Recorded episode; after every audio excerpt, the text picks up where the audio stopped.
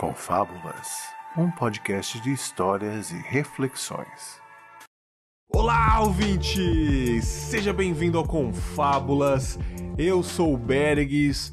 Hoje é dia de episódio principal. Mais uma vez aí, finalmente chegou mais um episódio grande para vocês, aquele programa enorme com leitura de e-mails no final, contato com os ouvintes, que eu faço todo final do mês aí. Estamos quase terminando a temporada do Confábulas desse ano. Sim, meus amigos.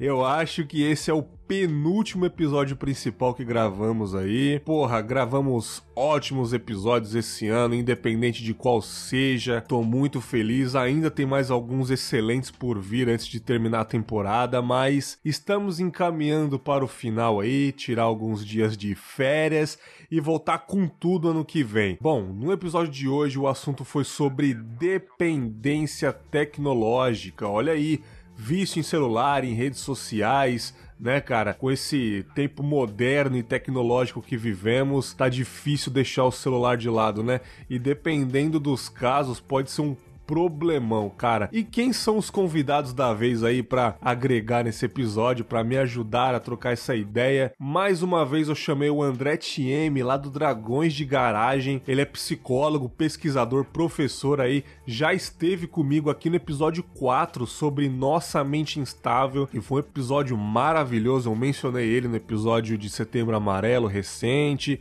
né, cara? Foi um episódio incrível que lá no começo do Confábulas bombou, muita gente mandou e-mail, comentário, foi muito interessante.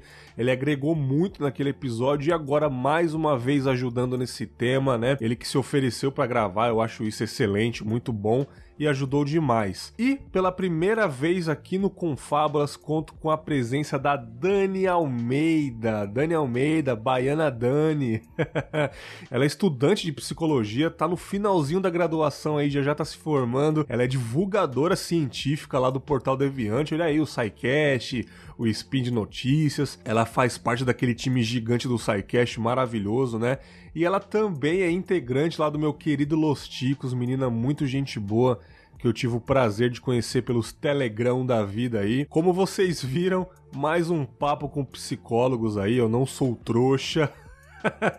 Chamo quem tem propriedade no assunto, quem se oferece, quem fala que tem assunto para falar, né? Quem tem conteúdo para agregar. Mais uma vez, o papo ficou excelente e vamos dar um spoiler aqui. Se tudo der certo, não sei se deu certo, eu vim do futuro, né? E se tudo der certo, eu vou trazer mais um episódio com esse papo aí, uma extensão, uma continuação desse assunto em específico sobre exposição na internet, que falamos um pouco nesse episódio de dependência tecnológica. Eu vou trazer um reflexões que eu acho que não é que faltou, mas eu lembrei de mais algumas coisas. Eu estou com vontade de falar um pouco mais sobre exposição na internet, né, cara? E eu acho que dá mais um papo aí, uma continuação. Então, se tudo der certo, antes de acabar a temporada, eu trago mais um reflexões aí sobre esse assunto, uma continuação, beleza? Mas, cara, esse papo ficou excelente que gravamos hoje, magnífico, gostei muito, gostei de todos os trechos, do começo ao fim, quase uma hora e meia de papo, foi muito legal. E no finalzão, aquela leitura de e-mails maravilhosa. Antes de começar o assunto aqui, antes de começar o episódio de fato, eu vou dar alguns recadinhos para vocês. Primeiramente, as redes sociais do Confábulas. Olha a contradição aí, falamos sobre redes sociais. E agora vou dar um recado para você curtir a página do Facebook. Só digitar Confábulas lá na busca. Recomende o Confábulas para os seus amigos do Facebook. Curta a página, avalie a página, fala o que você acha do Confábulas, tudo lá na página do Facebook.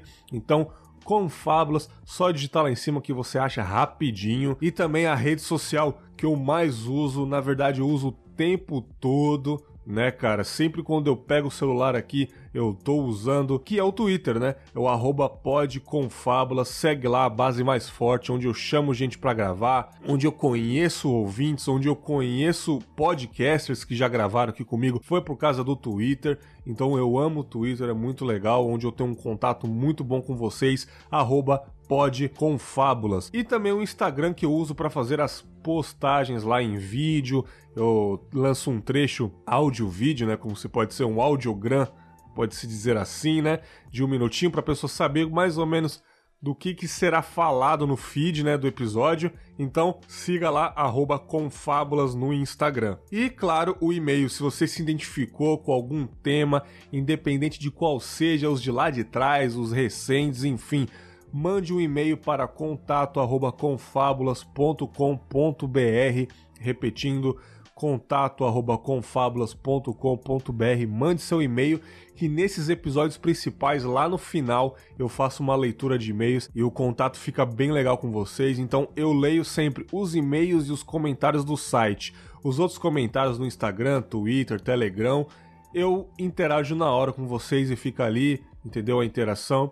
E a leitura é de e-mails e comentários do site, beleza? Você que gosta do Confábulas, ajude o podcast a crescer em audiência avaliando o programa lá no iTunes.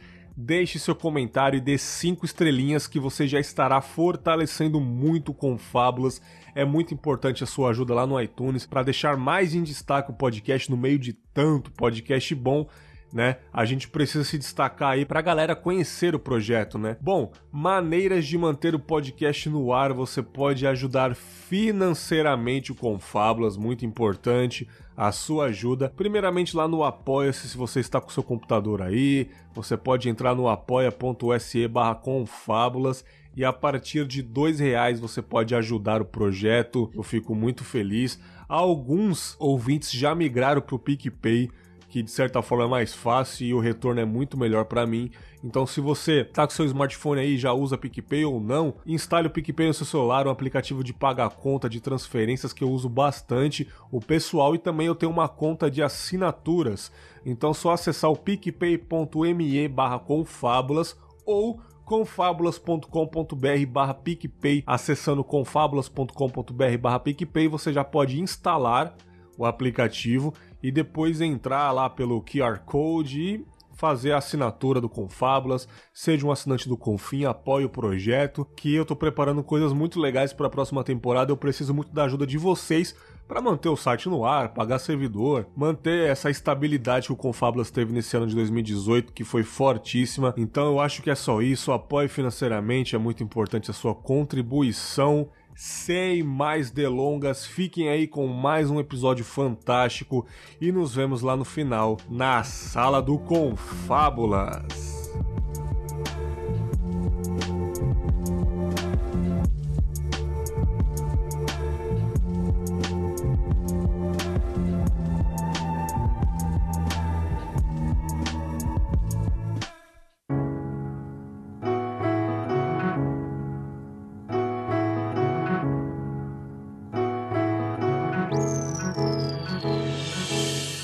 Meus queridinhos, eu chamei vocês aí. No caso, o, o André, ele foi entusiasta nessa, nessa pauta. E eu, eu adoro isso porque eu não preciso ficar perguntando: caramba, será que você se identifica com isso? Será que você manja um pouquinho sobre isso? O André falou: pô, por acaso você vai gravar sobre isso? Eu tô aqui, ó, pode me chamar. Eu falei, pô, excelente, cara, excelente. Já é mais um já. E, e a Dani, eu já ia chamar ela nos pró as próximas gravações, né? Ela também tava aí brigando comigo. Como assim você não me chama pra gravar? não sei o quê. Aí eu cheguei no, no, na melhor, no melhor WhatsApp, né? Que é o Telegram. Sim, e, e, e falei, e falei, Dani, eu vou gravar sobre vícios em tecnologia, nossa dependência tecnológica. Aí a Dani, caramba, que coincidência, o meu TCC é sobre isso. Eu falei, ah, você tá de Nossa. sacanagem com a minha cara, né, cara? Eu não tive essa sorte absurda, não, cara. Eu não tive essa sorte. Eu falei, quer saber, não vou chamar mais ninguém. Vai ser a Dani e o André e acabou, cara. Vamos, vamos fechar esse trio pra gravação aí, né? E essa gravação é, é. eu tive muita vontade de gravar porque é um tema que eu me identifico demais, demais mesmo há três anos pra cá, principalmente esse ano de 2000 e desgosto, porque eu iniciei o Confábulas, então é uma coisa que eu tô aí a todo dia é, informado, todo dia conectado, que é na internet, que é no celular, a gente né, não cansa de ver isso. Mas antes de começar a falar de mim, eu queria saber de vocês. Vocês consomem muita tecnologia, seja celular, seja série, seja filmes, o tempo todo na televisão? Como é que é a vida de vocês, ou é, estudando sem parar e não faz mais nada da vida? Olha, uma coisa não tá desvencilhada da outra. Muito porque, importante. É, porque assim, é muito engraçado porque eu tô estudando isso, então eu tô estudando vício em tecnologia e depois eu vou explicar mais mais à frente um pouquinho sobre qual é o meu foco de estudo, Sim. mas eu passo muito tempo Sim. trabalhos mesmo são a maioria dos trabalhos que a gente faz é feito pela internet então é o tempo todo em grupo de WhatsApp ou de Telegram discutindo trabalho discutindo coisa de podcast produzindo conteúdo consumindo conteúdo então eu sou bem ligada nisso É, você que tá lá no portal Deviante, né, com a galera, então é muita pauta, né, acredito eu, porque é uma galera bem mais organizada do que eu, né? E lá sim, eles trabalham com pauta diferente de ideias jogadas e depoimentos aqui do Confábulas. Então, com certeza você vive isso, né? Vive o tempo todo Sim, conectado com a equipe, né? É, porque assim, a gente tem o grupo dos redatores, a gente tem o grupo só do SciCast. Dentro do grupo do SciCast, a gente também tem a organização por setores. Então, eu faço parte do setor de saúde. E aí é o Massa. tempo todo debatendo ideias, é o tempo todo é, fechando pautas, tendo ideia para novas pautas, para novos textos. Então, além do próprio uso para lazer, né? Porque falando dessa forma, parece que eu uso a internet só para trabalhar, mas também uso para lazer. Sim. Então eu, Sim. eu passo muito tempo conectada, muito tempo mesmo. André, como é que é a sua vida conectada aí? Você consegue se desligar um pouco ou também tá 100% absolutely connected aí? Às vezes eu me considero muito, muito conectado mesmo, porque e assim como a, a Dani, né, a gente também tem os grupos de, de redação e tudo mais, de preparação de pauta. É, recente, a gente tem várias ferramentas online que vai utilizando, então acaba que, principalmente minha vida de trabalho, é voltada para para tecnologia. Uhum. Por lazer também, né? Claro, não, Sim. desde que acho que desde que inventaram essa história de internet eu comecei a me interessar e, e verificar e tal quando ali no, no início dos anos 2000 a gente já em casa tinha um computador então eu já comecei a, a utilizar a internet a me, com- me comunicar com as pessoas pelo jeito ainda existe né o ICQ Sim. e o Mirk também né O saudoso. aquelas coisas bem, bem iniciais de, de comunicação pela, pela internet. E tem algumas coisas de lazer que a gente ainda faz bastante que não é conectado, assim. Então, eu a gente tem um grupo de RPG, eu gosto de jogar e a gente mantém o jogo é, presencial, com papel e lápis e coisa assim. A única coisa que ainda acab- acabou entrando no celular que é o, algumas ferramentas que ajudam, né, ne- nessa Uhum. coisa de organização de personagem, coisa assim. Então, no fim, as coisas vão meio que se integrando, né? Aquilo que é analógico vai tendo uma versão tecnológica que às vezes nos ajuda bastante. É, a gente, a gente, de qualquer maneira, a gente não consegue, né, desconectar, mesmo é, conversando com as pessoas fora do mundo da internet, a gente tá usando o aparelho pra alguma coisa, seja uma tabelinha de, de RPG, seja qualquer coisa, né, cara, a gente usa, usa a tecnologia pra isso, né, é impressionante Uhum. como isso já tá, já faz parte do nosso corpo, né, bicho? A gente tem adaptado ferramentas, na verdade, porque a gente pensa muito que passamos muito tempo conectados, que é, o smartphone ele acaba fazendo parte da gente, mas ele meio que condensou funções que seriam de outros equipamentos. Uhum. Então vamos pensar numa agenda. Sim, É, quem trabalha com, principalmente quem trabalha na área de saúde, que trabalha muito com a questão de horário, é, eram profissionais que carregavam a agenda, aquela agendinha para tudo quanto era canto. aham, Porque precisavam ter os horários dos atendimentos dos seus pacientes, é, professores também, pessoas que trabalham muito com prazos, andavam com a agenda o tempo inteiro. Hoje em dia a agenda tá no smartphone. Então, Sim. Outras coisas também, para algumas mulheres que anteriormente marcavam seus ciclos menstruais nos calendários, calendários de Uhum, papel. sim. Hoje em dia tem aplicativo que faz isso. Então você utiliza essa ferramenta que já está disponível no smartphone para fazer isso. Então teve muita coisa, né? Lista de compras, enfim, uma série de, de aplicativos que vão surgindo e uma série de outras funções que vão sendo adicionadas às ferramentas, e aí falando principalmente no smartphone, que são ferramentas substitutivas. uhum, Então, você só condensa aquele monte de coisa em um único aparelho. E aí, de certa forma, é um processo meio que natural. E eu não gosto muito desse termo natural, porque dá a ideia de que isso aconteceu do nada, né? Mas enfim, é um percurso esperado que você vai aumentar o tempo no smartphone porque você está substituindo outras ferramentas que nas quais você usava esse tempo. Então, o tempo que eu passava preenchendo minha agenda, hoje é o tempo que eu tô agendando as coisas no calendário do meu celular, uhum. que quando faltar meia hora pro meu compromisso, vai tocar o um alarmezinho e eu vou ver. A Dani conseguiu resumir muito do que eu tava pensando que a gente poderia discutir né, nessa questão do, do quanto o smartphone ele vai agregando coisas que a gente fazia analogamente, né? E às vezes algumas coisas com maior competência, né? Como, uhum. essa questão de agenda, né? Então, se eu tenho alguma coisa programada na minha agenda, ele consegue me avisar. É, eu uso um, um relógio no meu, no meu smartphone que ele vai mostrando quanto tempo eu tenho até o próximo compromisso e coisas do gênero. Uhum. Então essas coisas vão ajudando a gente a organizar de outra forma também. Sim, pensa numa uma, uma bolsa feminina, onde antigamente tinha uma agenda, antigamente uma calculadora, tinha várias bugigangas, hoje é apenas um celular. É, uhum. As bolsas das mulheres ainda continuam cheias, apesar do celular ter muita coisa ali, né?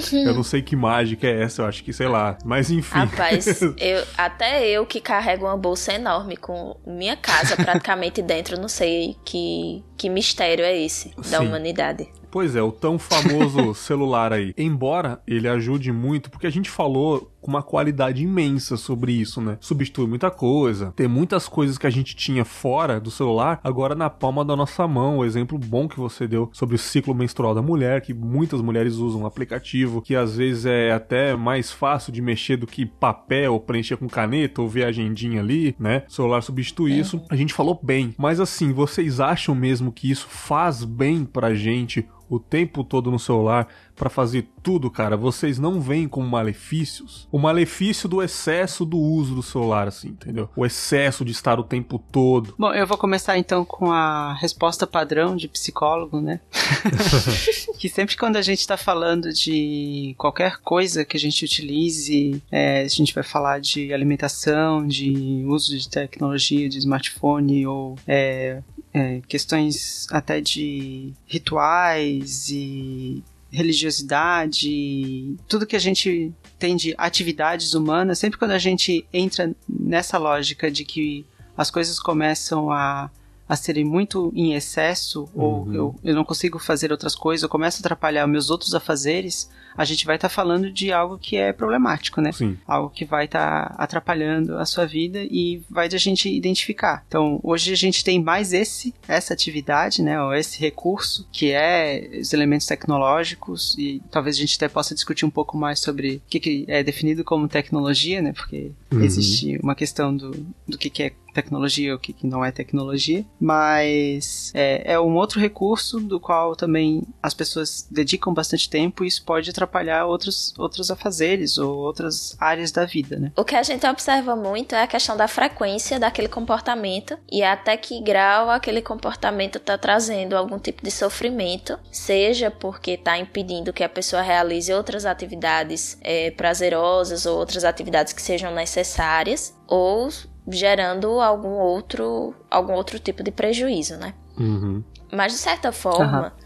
é muito complicado da gente falar se faz bem, se faz mal, porque tá aí. Então, talvez o critério que a gente tenha que adotar e a discussão que a gente tenha que ter, né, a gente enquanto pessoas que discutem sobre saúde mental, não é nem Sim. se faz bem ou se faz mal, mas como isso está sendo utilizado. Hum, perfeito. Porque não há como você dizer que faz bem ou faz mal, porque a gente ia cair naquelas discussões é, dualistas que acontecem muito, por exemplo, na nutrição. Ah, tal uhum. comida faz bem, tal comida faz mal, não sei o quê. Quando a gente sabe que o que influencia mesmo, em sua maior parte, é a quantidade. Então, a gente vai muito nesse mesmo caminho de discussão, porque não tem muito como a gente dizer se esse tempo todo que a gente passa no smartphone faz bem ou faz mal, porque a gente tá passando esse tempo todo. Sim. É, e até a gente vai vai colocar a questão de ele resolve, né, como a gente estava falando no início, ele vai resolver tantas questões, ele vai ter tantas ferramentas dentro dele, né, que é tão generalista que é difícil a gente dizer o quanto que seria um uso excessivo, a não ser que a gente comece a olhar para outras características de vida. Exatamente, porque se você é uma pessoa que é muito conectada e você tem diversos aplicativos de organização pessoal pessoal, por exemplo, então tem gente que tem aplicativo para lista de compras, é, e aí com essa lista de compras você já organiza o estoque da casa, que uhum. tem uhum. é, aplicativo de controle de finanças pessoais, que tem aplicativo de banco, é, se, se tem aplicativo para questão do ciclo menstrual, tem aplicativo para agenda e organização pessoal.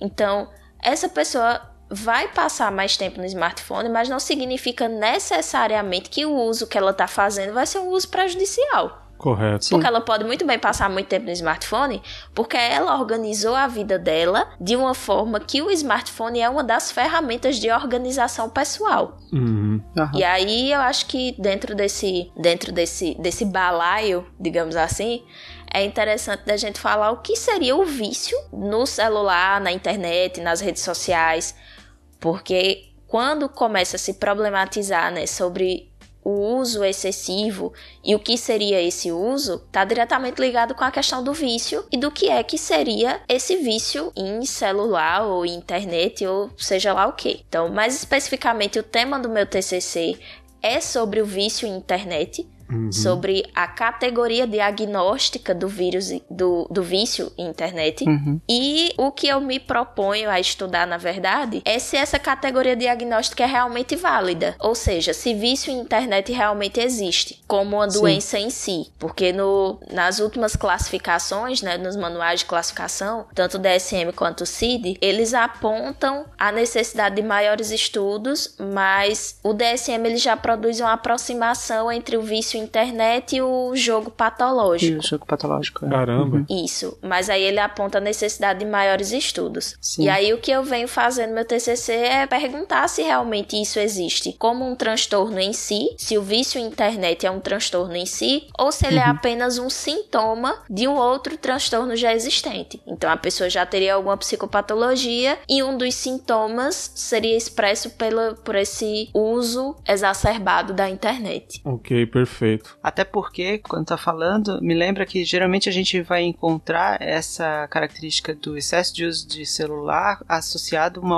a uma outra doença, né? Algum outro transtorno psiquiátrico ou psicológico que a pessoa apresenta. E também, assim, eu, na minha opinião, não tem como voltar atrás. O mundo evolui a cada dia, não tem como simplesmente a gente deixar de usar. Ter, tem. Se, se eu quiser, eu desligo meu celular aqui. Mas acompanhar o mundo como ele está hoje não tem como a gente voltar atrás. A tecnologia vai avançar a cada dia. E isso, assim, na minha opinião, eu tenho muito medo. Tenho muito medo do que pode acontecer. É, esse lance de Black Mirror, sabe? Cada vez a tecnologia Sim. tá dentro da gente, assim. E eu vou puxar essa sardinha para mim porque eu fiz um teste esses dias, né? Assim, eu sou extremamente viciado em celular, isso não nego, extremamente viciado. Eu sou muito ativo nas redes sociais, principalmente no Twitter. Eu tô lá o tempo todo respondendo ouvintes do Confábulas, eu tô lá tweetando coisas da minha mente, é, coisas da pauta, algumas reflexões que eu faço no episódio e lá também. Então eu tô lá o tempo todo. Um ouvinte que chega para falar de mim e me menciona lá no Twitter, eu vou responder em minutos, porque eu tô o tempo o todo na internet. E de manhã eu acordo umas 6 horas da manhã, todos os dias assim, e eu não faço nada, eu fico na cama revirando para lá e para cá, e a primeira coisa que eu faço é ligar o celular, é ligar o Wi-Fi, ver o que tá acontecendo. Acho que muita gente faz isso, né? Tem pessoas que nem, nem ligam, Sim. nem desligam o Wi-Fi, né? Deixam ligado a noite toda, né? Eu pelo menos eu desligo ali, porque sei lá, pode ser uma, uma vontade de ligar o Wi-Fi e ver as notificações caindo em cachoeira na minha cara sei lá, uma sensação de satisfação, isso. Eu sinto isso. E é complicado, porque, sei lá, é, eu fico algumas horas sem mexer eu ligo o Wi-Fi, eu ligo o 4G e não vem notificação nenhuma, me dá uma sensação ruim, sabe? É, não aconteceu nada referente a mim, nenhuma notificação, ninguém falou comigo. Isso é uma sensação horrível. E isso tava me consumindo muito, porque eu sempre tava indo atrasado trabalhar. Eu saía faltando 5 minutos é, de atraso, então tinha que ir correndo, é, bem depressa. Por quê? Porque eu fiquei 40, 50, às vezes até uma hora deitado na cama, acordado já, porque eu tô mexendo no celular, respondendo ouvintes, mandando e-mail, lendo e-mails, lendo comentários, né? Aí eu falei: quer saber, cara? Eu chego no meu trabalho, o que, que eu faço quando eu chego no meu trabalho? Eu ligo a porra do celular de novo, né, cara? Então por que eu não acordo, vou fazer as minhas obrigações, vou escovar os dentes, vou tomar café, vou tomar banho, vou fazer tudo e com o celular desligado? E chegando no trabalho, calmo, tranquilo, eu ligo a internet, eu ligo o 4G e vejo o que aconteceu, porque isso tá atrasando muito a minha vida. Aí eu falei: quer saber? É isso. No dia seguinte eu vou fazer isso. Beleza. Acordei 6 horas, aquela vontade louca de pegar o celular. O celular novo ainda, faz dois meses que eu tenho ele. Olha que doido celular novinho, sabe? Bonitão, última geração, tecnologia, doida, né? Aí eu não liguei ele, só olhei as horas, desliguei o despertador e fui fazer as minhas obrigações. Fui fazer tudo. Cheguei no trabalho, só que o trajeto da minha casa pro trabalho, que são uns 20 minutos andando assim, eu tava só pensando no meu celular, cara. Morrendo de vontade de pegar ele e ver. E eu não ouvi podcast no caminho, não ouvi música, eu tava olhando para frente e pensando o que será que está acontecendo no mundo que eu tenho que ficar sabendo. Alguém falou comigo, desesperado. Eu falei, caramba, cara, eu tô maluco com isso, eu tô extremamente viciado, entendeu? E eu tô tentando fazer todo dia. Não que eu faça todo dia, de sexta-feira que sai o episódio do Confábulas, eu tenho que ligar de manhã o celular para fazer divulgação, jogar o vídeo pro Instagram, pro Twitter, mas de segunda a quinta eu tô me comprometendo a levantar e fazer as minhas obrigações e esquecer o smartphone. Olha como isso já está encrostado e eu acho que muitos brasileiros e muita, muitas pessoas no mundo isso é um vício inerente, né, cara? É um pa... Você não pode nem dizer que é um vício. Não é um vício. Né? É, é. é um padrão. É um padrão que se tem que fica. Não que um vício também não seja um padrão comportamental, Sim. ele é. Mas é diferente, porque o, vício ele tem algumas características, né, principalmente relacionadas à questão de perda de controle, de tolerância, né, de, de da dependência em si e de negligência de outras atividades. Então, o vício ele tem uma natureza muito de você precisar de, no caso do vício em internet ou em celular, você precisar de cada vez mais tempo utilizando para ter aquela mesma sensação e você não conseguir parar de utilizar. Uhum. Pelo menos não sozinho. E aí você vai ter abstinência, por exemplo. E foi interessante quando você falou é, a questão de ter alguém, ficar com a impressão de que tem alguém falando alguma coisa com você e você não tá vendo, Sim. né? Então, essa sensação ela já tem nome, chama nomofobia, que é justamente essa sensação de você ter medo de acontecer alguma coisa e você não ficar sabendo porque você é, não tá conectado. Perder alguma notícia importante, alguém falou comigo uma Isso. coisa muito importante que se eu demorar para responder eu posso posso perder, sabe? Eu tenho essa sensação. Exato. Caramba, alguém mandou um e-mail importante para mim, um e-mail, um depoimento bonito e caramba, tô demorando para responder, será que a pessoa vai ficar chateada? Eu tenho essa sensação, sabe? E às vezes não. Às vezes a pessoa mandou o um e-mail e foi trabalhar, tá ligado? Ela vai ver só à noite se eu respondi. E eu tenho essa pira de que caramba, ela mandou e ela tá olhando pro celular esperando a resposta. Eu tenho essa do... doença, saca? Então isso é nomofobia, então, nomofobia, né? Nomofobia. É um dos sintomas da nomofobia, né? Que a gente vai. Muitas coisas que tu relatou aí, existem outros detalhes que eu acho que é interessante a gente olhar também, porque é, entre as questões de, de notícia, de como a gente se informa sobre o mundo, né? Então. Se antigamente, e aí de novo a gente volta, né, para aquelas outras ferramentas que a gente tinha que não fazia parte do celular, hoje elas estão integradas no celular. Então, a gente acaba se informando muito pelo celular, entrando em contato com outras pessoas pelo celular. É, a internet, né, passa a ser uma a praça, né, da, da cidade, Sim. onde a gente conversa, se encontra e, e tem algumas e se a internet que... é a praça da cidade, o Instagram é a vizinha fofoqueira. Vou falar do Instagram logo mais. então. Essa, essa questão de do quanto que é prazeroso também, né? A gente receber informações, feedback de quem ah, consome, né? Ah, aquilo que a gente faz, saber o que está se passando, se alguém entrou em contato com a gente, ah, e-mails e tudo mais. E além disso também essa questão do do imediato, né? Do quanto é, é imediata a comunicação, a, as relações e como isso acontece e ela vai se traduzindo, né, nesses pensamentos que a gente vai tendo ao longo do dia. Se eu não estou conseguindo olhar para o celular, se alguém falou comigo, se ela está esperando. Eu acho que traduz bastante isso na tua fala que, claro, né, também vai se caracterizar como um dos, um dos critérios. Né? Uhum. Né? E também vem muito do modo de vida da gente atual, né? Porque a internet ela diminuiu o tempo das coisas. Então, se antes, sei lá, se antes você tava paquerando uma pessoa e aí você mandava. Eu lembrei agora da entrevista que eu fiz para um, um trabalho, que a gente entrevistou uma idosa e ela contando de quando ela teve o primeiro namorado. Que para falar com o namorado, ela tinha que chamar um. tinha que escrever um bilhete, aí escrever o bilhete de noite com um lampião aceso que a casa não tinha energia elétrica. Aí escrevia o bilhete, guardava, escrevia escondido do pai, guardava o bilhete. No outro dia de manhã ela entregava a um rapazinho que era um garoto de recado. E aí esse garoto de recado atravessava a cidade inteira pra ir levar o bilhetinho pra o, o paquerinha dela, né? Pra o crush. Naquela época não chamava crush. Aí ia levar o bilhetinho pro crush da senhorinha. E aí o cara lia o bilhetinho, escrevia e lá ia o menino devolver. Mas entre ele ler e responder, era dias. Uhum.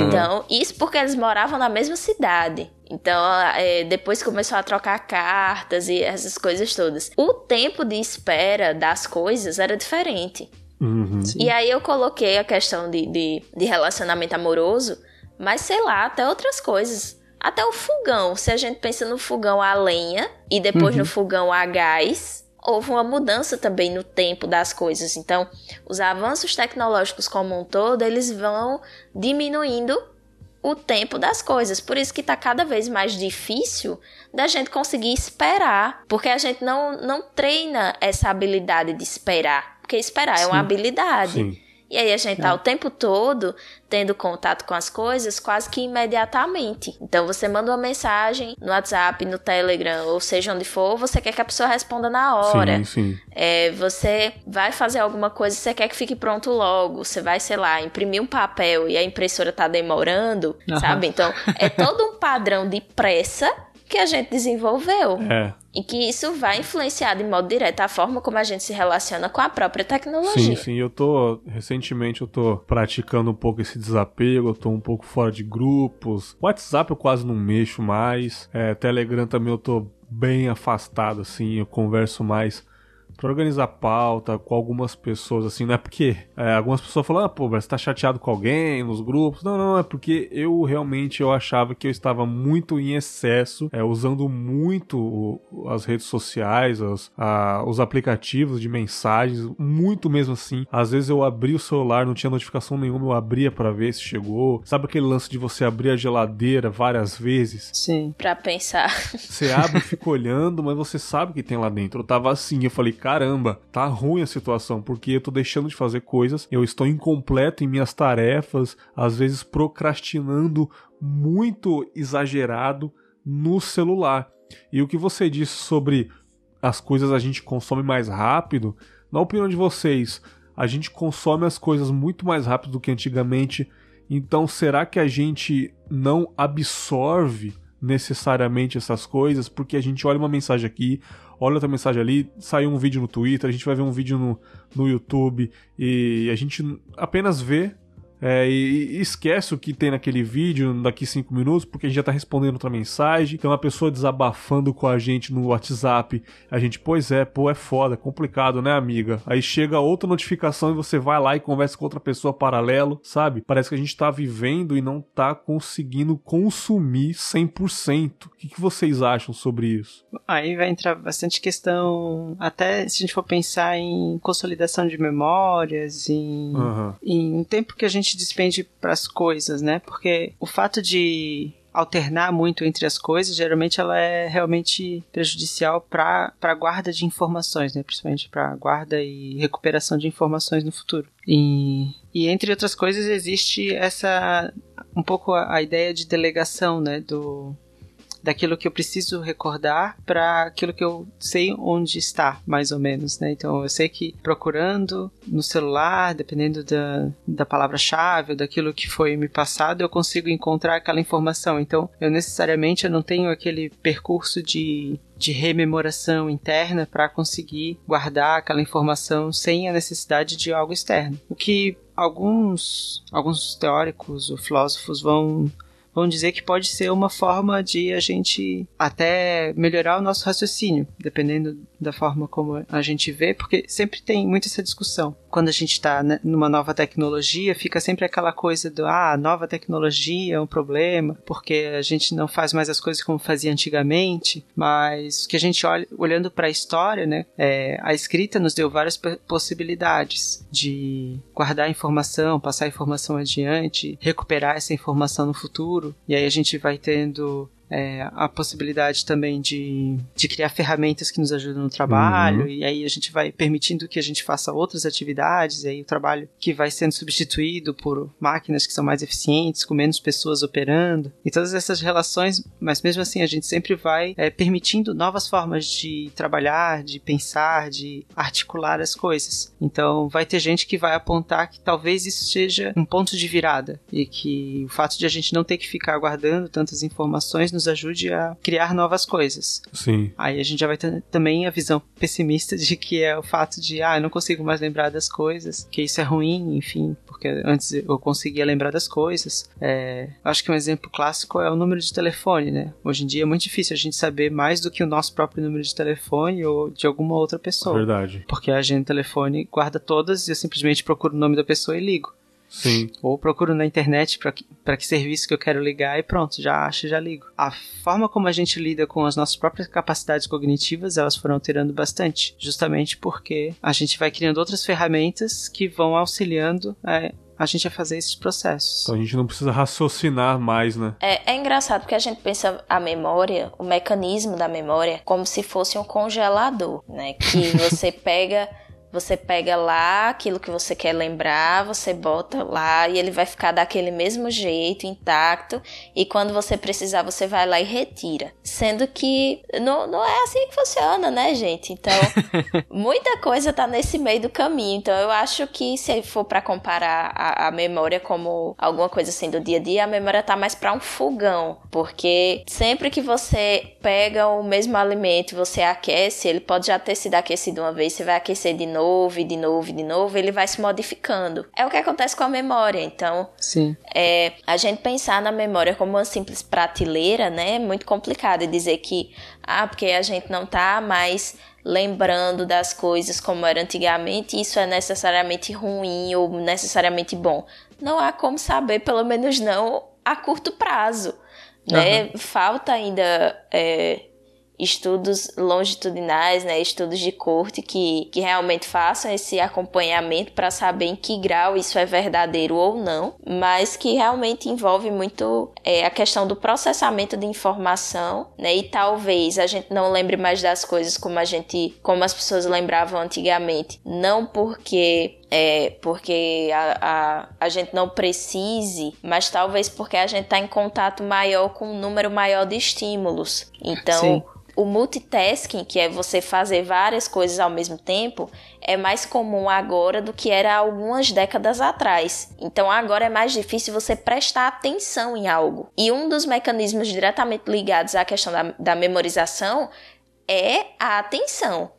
Então, Sim. se não há atenção dedicada àquilo que você está fazendo, dificilmente aquela informação vai ser retida. Uhum. E aí isso também está relacionado, né? A gente está em contato com o maior número de distrações. Então, é aquele texto da faculdade de 50 mil páginas que você está lendo, que é chatíssimo, que você está lá, né, quase cochilando enquanto lê, e chega aquela notificação no celular aquele toquezinho que você sabe que é daquela rede social onde você mandou uma mensagem e estava esperando a resposta. Então é uma, é uma concorrência de estímulos, digamos assim, porque o que é mais interessante, né? O, o celular que tá lá, o contato com as pessoas que vão interagir com você via celular, ou aquele texto chatíssimo que você está lendo, que você já está entediado. Sim, sim. Então tem muito essa diferença também, né? Das pessoas não lembrarem hoje da mesma forma que lembravam há décadas atrás, mas o próprio mecanismo de atenção da gente gente está se modificando também ao longo do tempo. É engraçado, cara.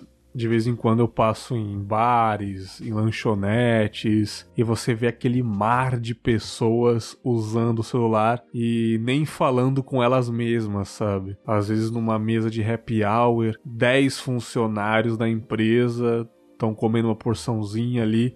Estão conversando, bate uns 5 minutos, todo mundo puxa o celular do bolso e começam a mexer. Você olha aquela cena e fala: caramba, ninguém tá interagindo um de frente pro outro, né?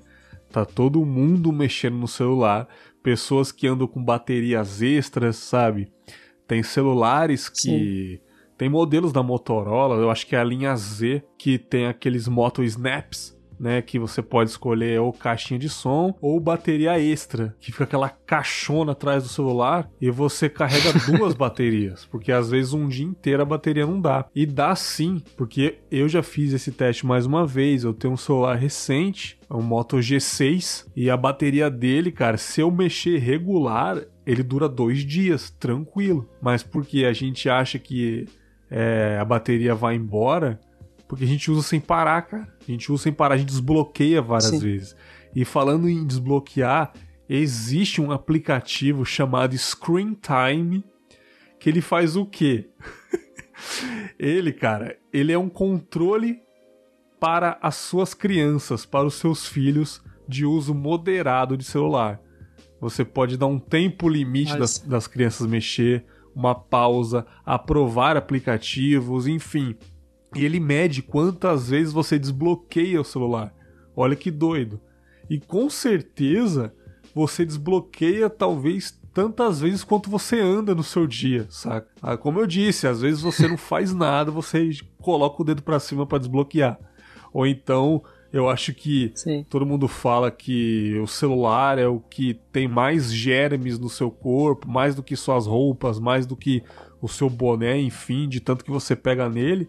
E hoje em dia, com celulares com impressão digital, com biometria, é ali, eu acho que onde tem mais germes, porque você tá o tempo todo colocando o dedo ali, né, cara?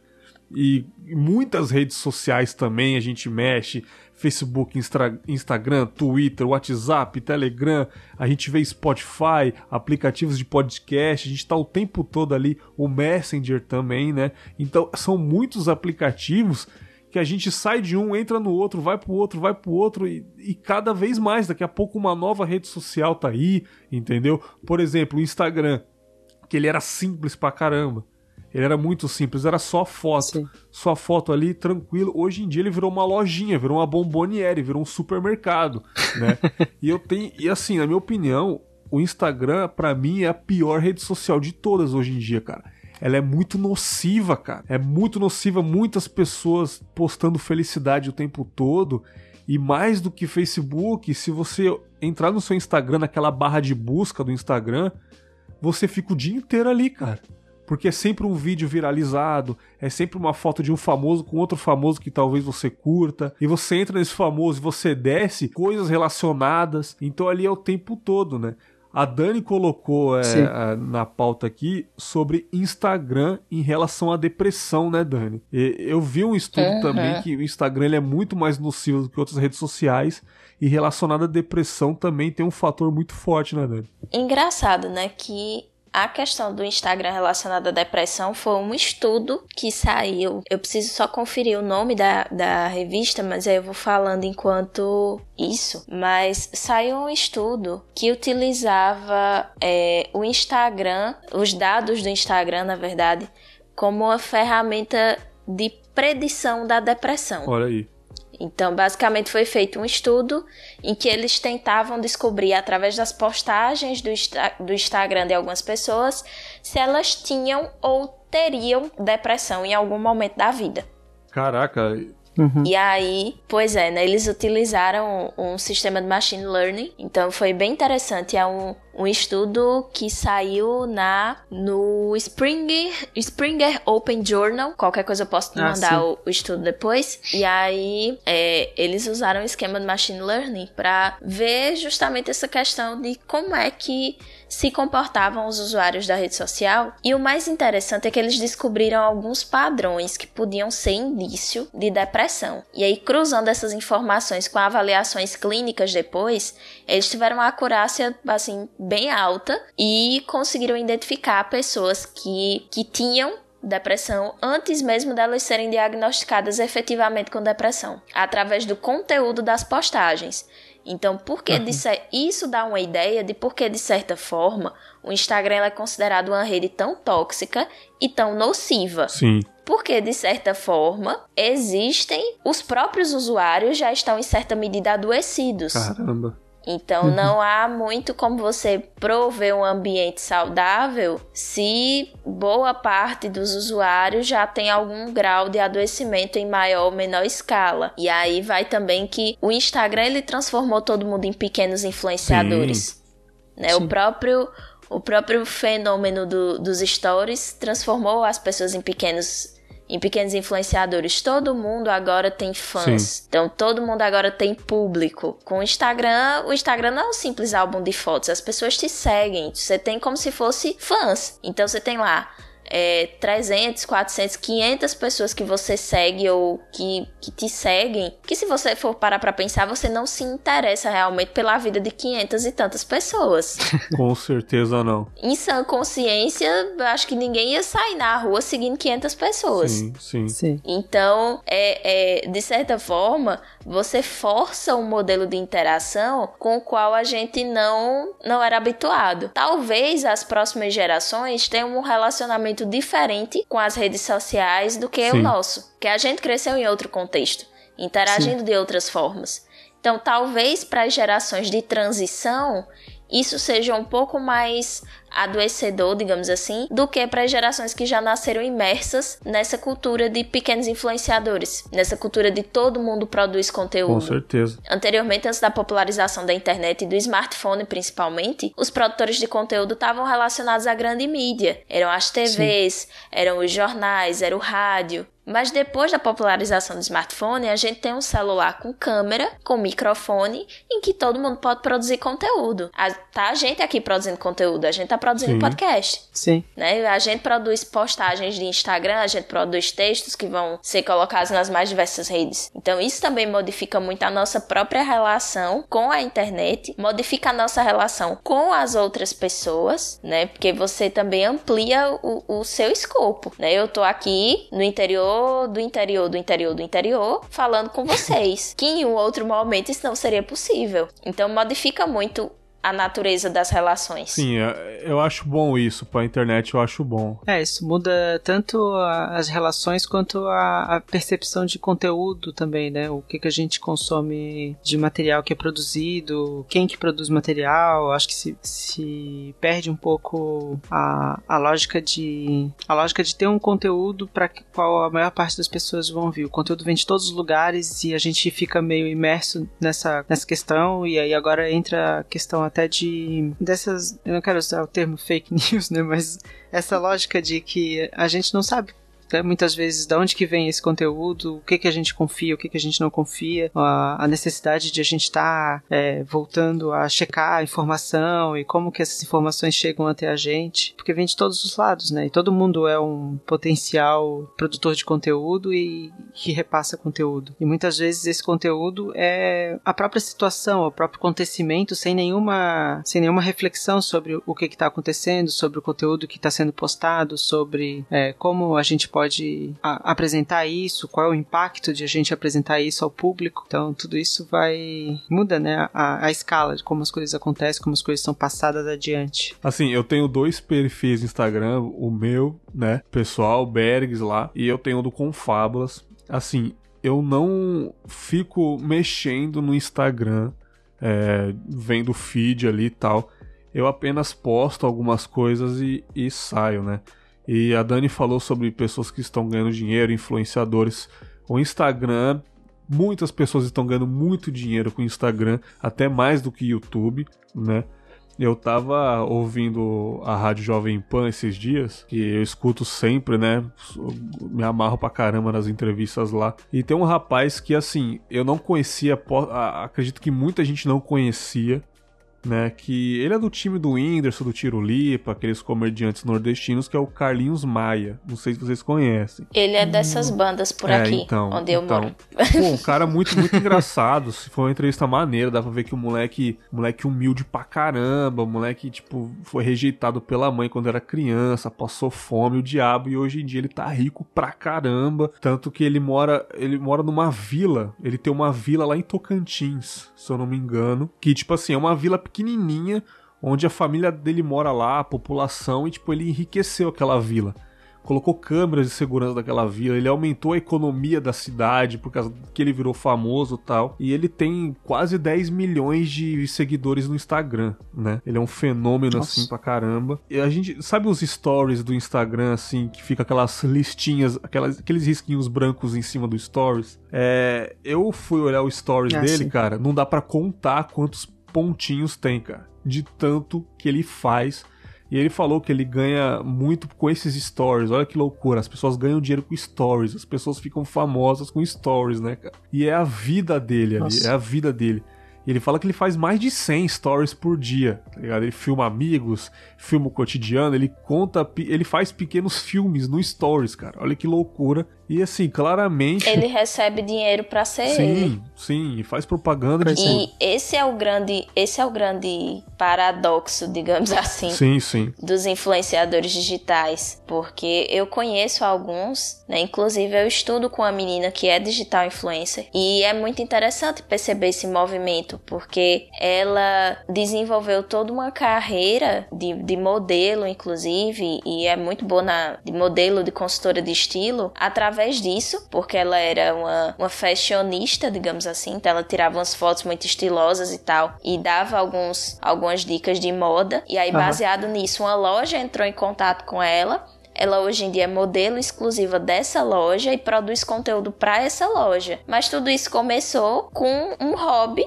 dela. Então ela tirava foto dos looks e explicava como é que ela tinha montado aquilo ali. Sim, E basicamente ela recebe dinheiro para ser ela. Sim. Veja só, que, que mundo sim, lindo. sim, sim. Você receber dinheiro para ser você. Maravilhoso. né? Da mesma forma que o Carlinhos Maia, ele recebe dinheiro para ser ele, para mostrar lá as brincadeiras dele com os É, e amigos, nem, enfim. nem é nenhuma crítica ao Carlinhos Maia, pô, parabéns aí, o moleque dá uma condição boa pra família e tal, né? Mas é só abordando essa loucura que vivemos, né? Eu imagino o Carlinhos Maia, por exemplo, acordando e já pegando o celular e fazendo stories que ele tá indo escovar os dentes, tá ligado? Ele tá indo tomar banho e, sei lá, às vezes os novos iPhones hoje em dia são a prova d'água, ele tá tomando banho com o iPhone. Galera, tô me secando aqui, vou tomar café ali, sabe? A vida do cara é essa, Sim. não só dele quanto de muitos influenciadores, a vida é estar o tempo todo olhando o celular. E isso pode gerar um malefício que é a exposição das pessoas na internet, o excesso de exposição, que às vezes as pessoas ficam depressivas ou sendo perseguidas. Como ele falou que já pessoas entraram na vila para tirar foto com ele, o próprio Cauê Moura instalou uma Parece que ele instalou uma luz vermelha no quarto e postou no Twitter. Cinco minutos depois veio a resposta embaixo de uma pessoa tirando foto da janela dele. Olha, eu tô aqui, sabe? Sabe onde ele mora. Aí você fala, caralho, é, olha, olha que loucura, esse excesso de exposição. Eu, se eu fazer isso, ninguém vai estar nem aí. Sim. Mas uma pessoa que tem milhões de seguidores, isso já pode causar um transtorno, né, cara? Às vezes nem precisa, né, ter esse, monte, esse montão de seguidores. Às vezes eu passo uns sustos também, né, da galera que aparece, brota em alguma rede social e eu... E, porque assim, meu Instagram e meu Twitter eu, é totalmente abertaço, assim, pra galera que me acompanha, que acompanha as postagens de, de tanto do, do SciCast quanto do Los Chicos e, enfim, Portal Deviante de modo geral. E é aberto. Mas o meu Facebook, ele ainda é muito restrito, assim, pra, só para familiares, porque eu quase não uso. E aí é, é mais pra galera que eu conheço mesmo, pra galera que é do meu convívio. E aí, vez ou outra, brota uma galera lá, e antes eu tinha a mania de perguntar de onde é que eu conhecia a pessoa. Quando ela me adicionava, eu não sabia quem era. Aham. Porque eu tenho uma família muito grande. Então, às vezes eram tios meus que me adicionavam e eu não sabia que era meu tio, como já aconteceu algumas vezes.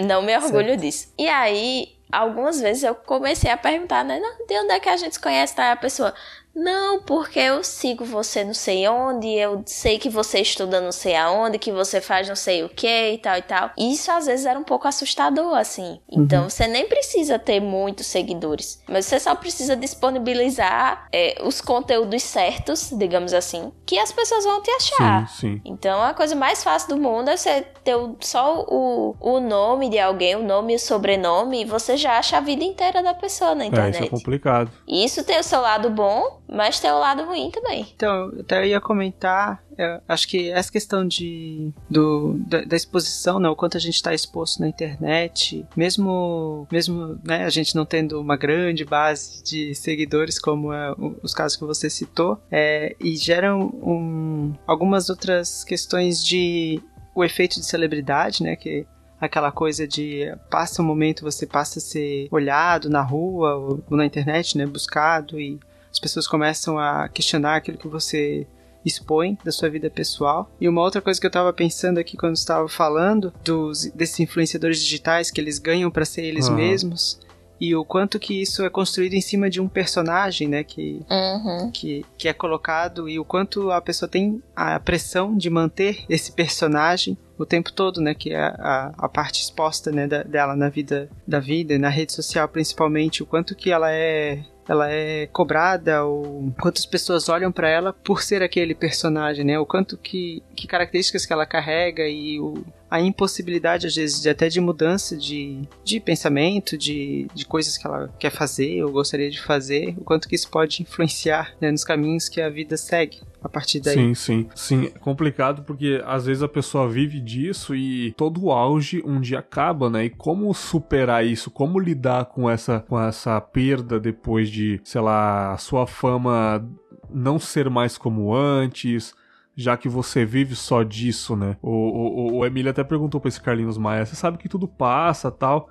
O que, que você acha daqui para frente quando você não for mais interessante? Ele falou, cara, é, eu não tô gastando meu dinheiro à toa, eu ajudo muitas pessoas, eu ando de conversível, eu ajudo a minha família, eu realizei o sonho deles e coloquei todo mundo dentro de um helicóptero, a gente voou por aí tal. Só que eu tô comprando casas e vou viver de aluguel, cara. Vou alugar casa, vou alugar imóveis, vou viver de lote. Aí eu falei, pelo menos ele tá fazendo isso, porque muita gente não pensa nisso, né? Esse, esse excesso de exposição, ou então muitas pessoas até que, que se dão mal na, no Twitter, que falam besteiras e não estão nem aí, porque tem muitas influências, né? Eu acho, assim, ao meu ver, que também se encaixa no, numa dependência, porque você sempre quer estar ali o tempo todo. Você não pode ficar um dia sem mexer, que eu acho que você tem medo de não ser mais interessante. Todo dia você tem essa obrigação de postar uma foto, essa obrigação de twittar alguma coisa, né, cara?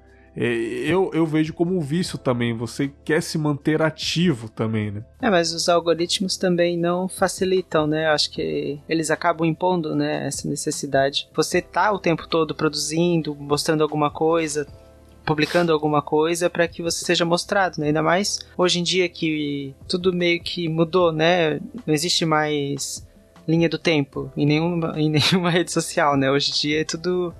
É... Isso, hoje é por relevância.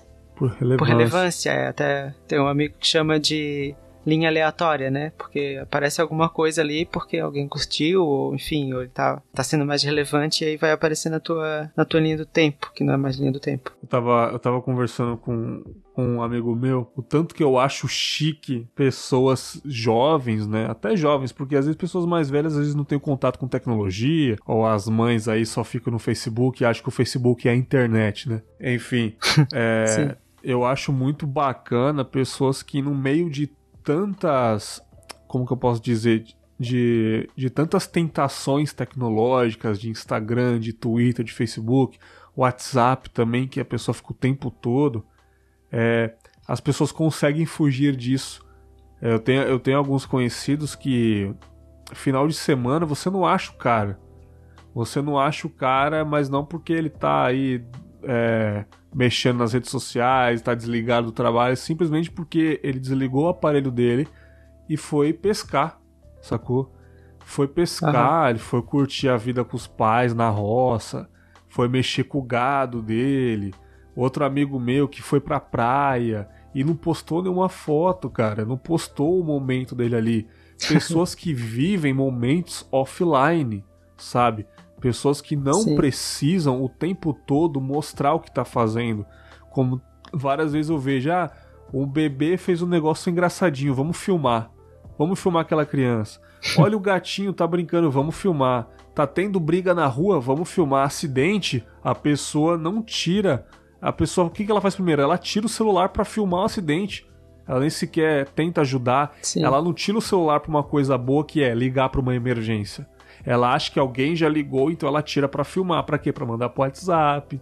Olha o que aconteceu aqui na rua que eu presenciei.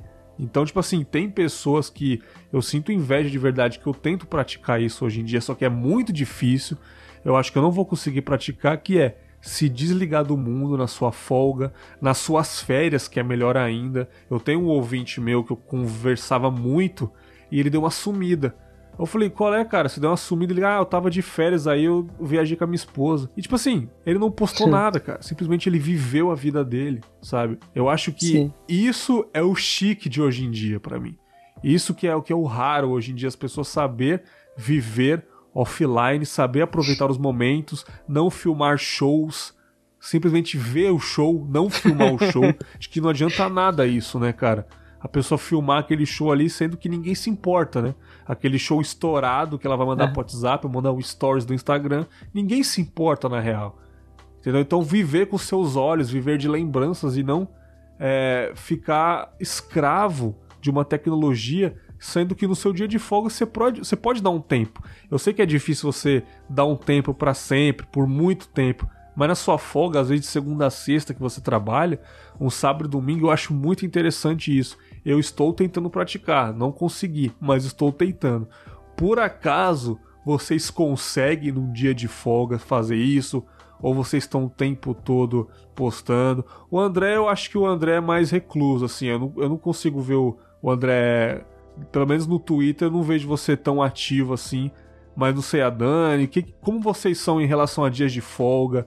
Vocês conseguem deixar de lado o celular, cara? Eu tenho meus momentos, sim. No sentido de.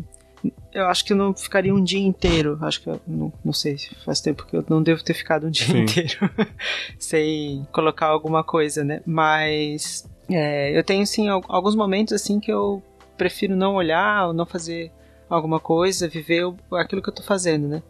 É, e eu percebo também que parece que é uma coisa assim que eu, fui me acostumando com a tecnologia, com, com o fato de ter essa questão de filmar, fotografar as coisas. Eu acho que no início eu tinha um pouco mais esse impulso de filmar, fotografar, inclusive em show, e né, ficar decepcionado horrivelmente com o produto disso depois.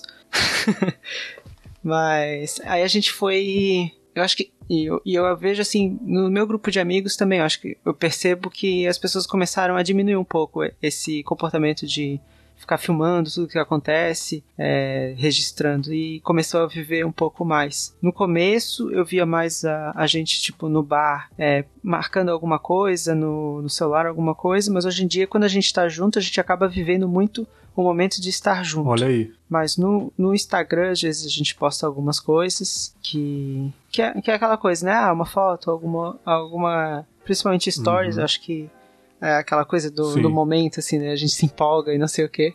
Tem uma coisa muito engraçada que aconteceu que no, no nosso casamento, que foi recente, uma amiga nossa fez o live da, da, minha, da minha esposa jogando o buquê.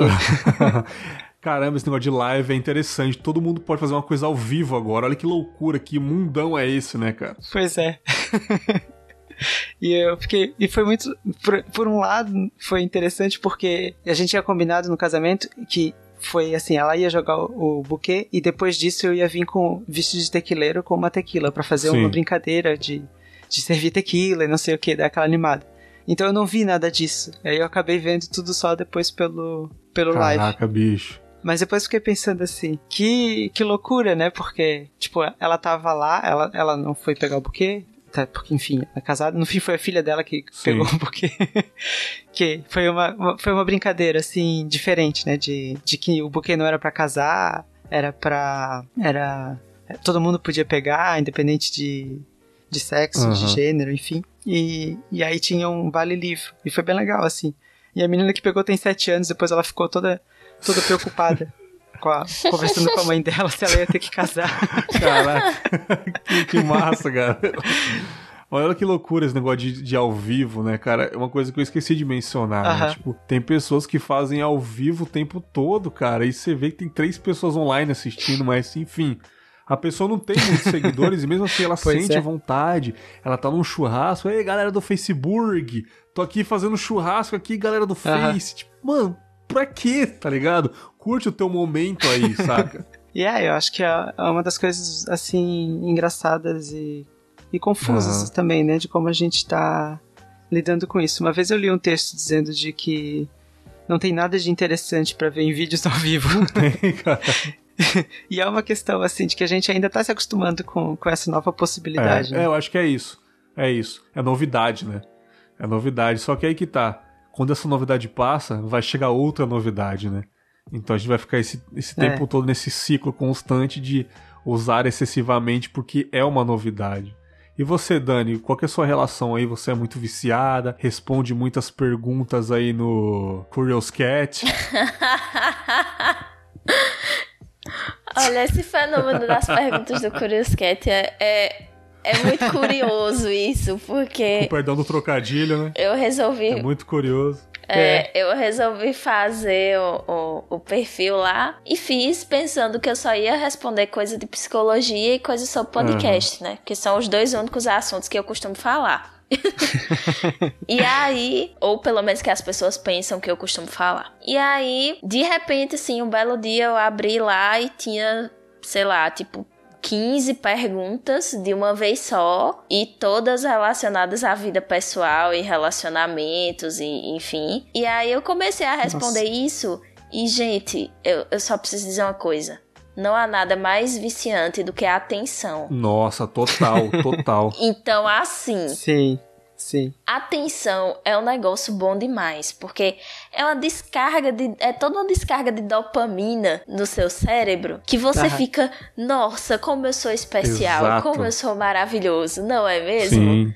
Aham. Então, é, um, é um, um ciclo que é muito interessante, assim, nesse sentido, porque a gente começa a procurar cada vez mais essas fontes de atenção. E aí, muitas vezes, isso leva também a, a, a que a gente exacerbe a importância de algumas coisas. Dito isso, eu sou uma pessoa que eu considero que eu passo bastante tempo online, mas que eu também tenho meus momentos de estar mais distante. Então, eu passo muito tempo online quando eu estou durante a semana, né? Minha semana de, de trabalho e estudos. Então, eu acabo passando mais tempo online, até pelas próprias questões da faculdade em si. E final de semana eu acabo ficando online mais em outras redes, porque como eu não moro com a minha mãe, né? Eu ainda, ainda sou, sou bebê, né? Sou jovem. E aí, mãe, ela fica extremamente preocupada quando eu não falo com ela. Então, eu acabo ficando mais online na questão do WhatsApp, que é por onde a gente comunica. Então, todo dia eu mando um, um oi pra ela, mando uma mensagem e tal, pra que ela não, não se preocupe mais. E aí, quando eu estou lá com ela na Bahia, é assim, o celular fica totalmente de lado. Então, o tempo que eu tenho, principalmente quando eu tô com os meus familiares. Então, o tempo que eu tenho com os meus familiares é dos meus familiares. Então, dificilmente eu fico lá com eles, com meus sobrinhos e, e com meus tios e primos, dificilmente eu fico lá com eles mexendo no celular. Às vezes eu uso o celular para tirar uma foto, registrar aquele momento, guardar aquilo ali, Sim. mas dificilmente. Sim, sim. E é engraçado, porque isso também acontece com algumas amigas muito próximas. Então, eu tenho um grupo de amigas aqui que tudo que a gente faz, a gente faz juntas. Então, a gente faz trabalho juntas, a gente sai bastante juntas. E eu acho que se a gente tiver uma foto juntas, é muito Uhum. que a gente não tem. Então a gente frequenta muito a casa uma, da, uma umas das outras, mas a gente não tem foto junta. A gente não mexe no celular quando tá conversando, então a gente passa horas e horas conversando pessoalmente e de repente Aham. o celular de alguém toca e tipo, nossa, eu te mandei várias mensagens e você não respondeu, tá tudo bem? A gente, nossa, já passou esse tempo inteiro. Passou 20 minutos, né, cara? Na- é, é, horas, assim. Então é, é muito isso. Quando eu estou com pessoas que, que são muito significativas para o meu convívio, eu procuro ter um tempo de qualidade. E uhum. aí, geralmente, eu passo mais tempo na internet quando eu estou sozinha, né? Eu moro sozinha, então eu acabo passando muito tempo sozinha, tá? A internet é uma forma também de me conectar com outras pessoas. Não, bacana. É, acho que isso é, é uma das questões principais, assim, de. É, que a gente vê, né? Quando a pessoa tá sozinha, Uhum. e filas e tem muito essa, essa característica de escape também, né, do, escape Isso. do tédio em alguns momentos, né? Tu vai estar tá fazendo alguma coisa ou alguma coisa não tá tão interessante, surgiu tão legal. pra isso, né, minha gente? O gato curioso surgiu como escape do tédio. Verdade seja Esse negócio de, de, atenção. Ainda não tive coragem de criar um. Esse negócio de atenção que você falou é muito interessante, cara, porque, principalmente hoje em dia, né? Porque o Twitter não era assim, né? O Twitter era muito uma coisa tipo, ah, eu tô indo ali fazer um churrasco, valeu, tá ligado? Tipo, era muita piada tal. Claro que o Twitter antigamente Sim. tinha muita coisa ofensiva, né? é, muito preconceito, enfim, mas era uma rede social onde você falava uma coisa e pronto, e você era engraçado, pessoas ficaram muito famosas no Twitter. Hoje em dia, tem muitas pessoas que fazem para ganhar likes, RTs, né, para se sentir atenciosas, uhum. para viralizar uma pessoa que posta uma foto uhum. engraçada com uma legenda engraçada dá 50k de like, 70 milhões de RT. A pessoa, nossa, eu tô famosa embaixo, tô famosinha. Aproveitando que eu ritei aqui, siga meu Instagram, saca? Tipo. Uhum. Aí sempre tem uma pessoa que diz assim: não esquece dos amigos agora que você tá famosa. Nossa, uhum. cara. E isso se encaixa perfeitamente nesse negócio que você falou de atenção. Sim, é tipo, é uma adrenalina, é uma droga, né? É uma é um combustível pra gente continuar fazendo as coisas que é se sentir especial, né, cara? O, o Facebook fez isso muito bem, que é o lance de coraçãozinho, as reações do Facebook, né? Que antes era like, né? Tipo, Sim. é uma notícia triste, like. É, like. É uma notícia alegre, like não tinha muito. Agora não, você classifica por triste, não sei o quê. Desde a época do Orkut, lembra, vocês lembram? Você é 100% sexy, 50% interessante, porque as pessoas gostam de ser uh -huh. notadas, né, cara? E a rede social tá aí para isso, seguidores, pessoas comentando o tempo todo, te incentiva a continuar, porque você quer ser notado. Às vezes você tá num cotidiano ruim e que você não é nada na, na vida real, mas redes sociais você é tudo. Então você dá uma tweetada, você ganha vários likes, você, caramba, eu sou foda. Mas as pessoas não podem saber quem eu sou realmente. Elas podem se decepcionar, ou então minha vida é uma bosta. Mas na internet eu sou o rei da internet, saca? E esse lance de se sentir especial é, é, é, incrível, né? Como, como a gente fica bobo, né? Quando a gente recebe atenção, né? Nos mais variados níveis, né? Porque, tipo, é, chegou. Vou, vou falar uma coisa assim, muito, muito básica, assim, e aparentemente muito boba, mas que para mim me deixou, né, me sentindo mais especial dos seres. Que foi a primeira vez que eu fui gravar um sidecast. Uhum. Eu fui convidada para participar, então, tipo, o podcast que eu escutava desde antes de eu entrar na faculdade. E aí eles é, abriram seleção para novos redatores, eu me inscrevi, entrei, e aí tava sendo redatora, né, do Portal Deviante. E aí um belo dia surgiu a proposta de eu gravar um sidecast. E aí eu fiquei, eu disse, gente, que maravilhoso, não sei o que e tal. Fiquei me sentindo, né, a uhum. pessoa, mas ao mesmo tempo veio aquela insegurança de tipo, poxa, mas eu ainda sou estudante de graduação. Uhum. Será que eu tô habilitada para falar sobre isso? Então,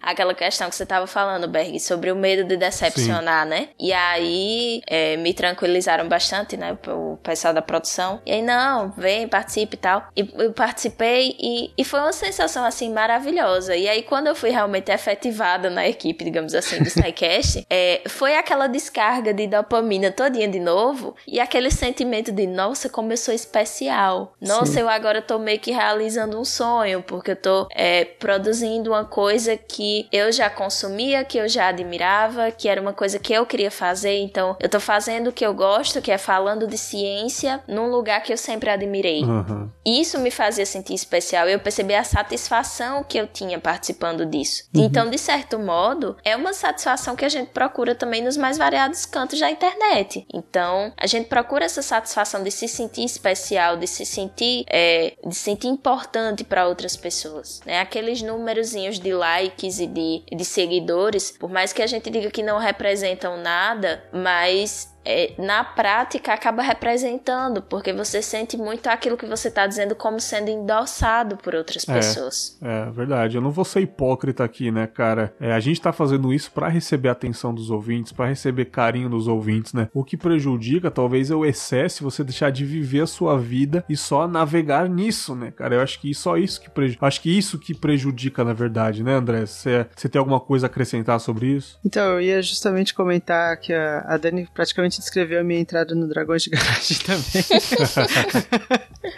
Porque é, é, justamente todo esse sentimento que, né, do, de um produto que, que você admira e tudo mais, aí quando chama, chamam a gente para participar, é, é, essa descarga, né, de emoção, de, de receber esse tipo de atenção. Uma outra coisa que eu ia comentar é que, né, seres humanos, né, são seres sociais, eminentemente, e, a, e essa questão da, da atenção do outro tá, tá inscrita, né, na gente, assim, não tem como a gente não achar isso importante ou relevante ou interessante. Ele sempre vai ser um, um, uma, uma potente forma de, de fazer a gente se sentir bem, né, de querer, de a gente buscar formas de sempre conseguir essa aprovação. E de desenvolvimento humano também, né, é. porque é importante para o desenvolvimento da criança a atenção, né, Exatamente. não é que a gente queira atenção porque ai meu Deus, como seres humanos são carentes e precisam de atenção.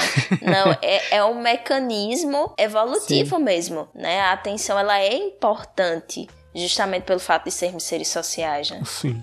Exatamente. Sim. Mas Aí, aí entra outras questões, né? Do quanto que a gente vai representando essa atenção, essa, esse reconhecimento social que a gente vai tendo dos outros por questões que são abstratas, né? Ou criadas, né? Em, em cima de, das redes sociais e de como aquilo que a gente escreve vai sendo endossado pelos outros, como a Dani estava falando, e às vezes, e às vezes para conseguir esse tipo de esse tipo de atenção, esse tipo de relevância social, a gente acaba fazendo outras pessoas se sentirem mal. Eu estava lendo um texto recentemente que era sobre essa questão do de como cada pessoa no, na internet, né, nas redes sociais, ela acaba sendo um mini torturador. Então, quando a gente começa a fazer o oposto, no caso, né, de depreciar alguém por algo que foi escrito, ou feito, ou falado, ou postado, e o quanto as outras pessoas vão se acumulando em cima disso e vão endossando esse tipo de comentário, o quanto isso também é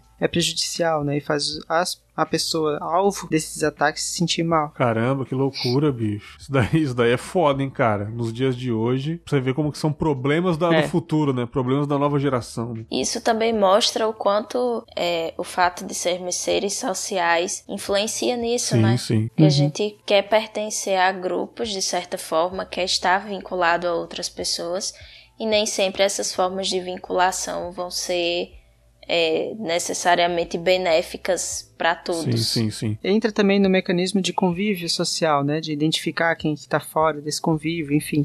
Isso. Ou de quem Fazer não a diferenciação, né? O nós é. e eles. Isso, que é bem prejudicial se a gente for pensar no, na situação atual, né? De sociedade que a gente tem. Pode crer, cara, pode crer. Bom, assim, cara, pra para finalizar esse papo que ficou incrível, eu vou dar um conselho para os ouvintes, vou fazer uma pergunta para os ouvintes. Primeiro, um conselho de que você faça um teste aí na sua casa, você que você que é viciado como eu em celular, em, em redes sociais, tente fazer um teste, tente deixar um pouco ele de lado e fazer as suas tarefas adicionais, tarefas, suas obrigações que você tem que fazer no dia a dia e ver se você talvez rendeu melhor no dia. Deixe talvez para ver as notificações no final do dia ou quando você chegar no trabalho num tempo melhor antes de ver de manhã e ficar procrastinando ali, faça um teste, mas quero saber se você como ouvinte você é viciado assim como eu.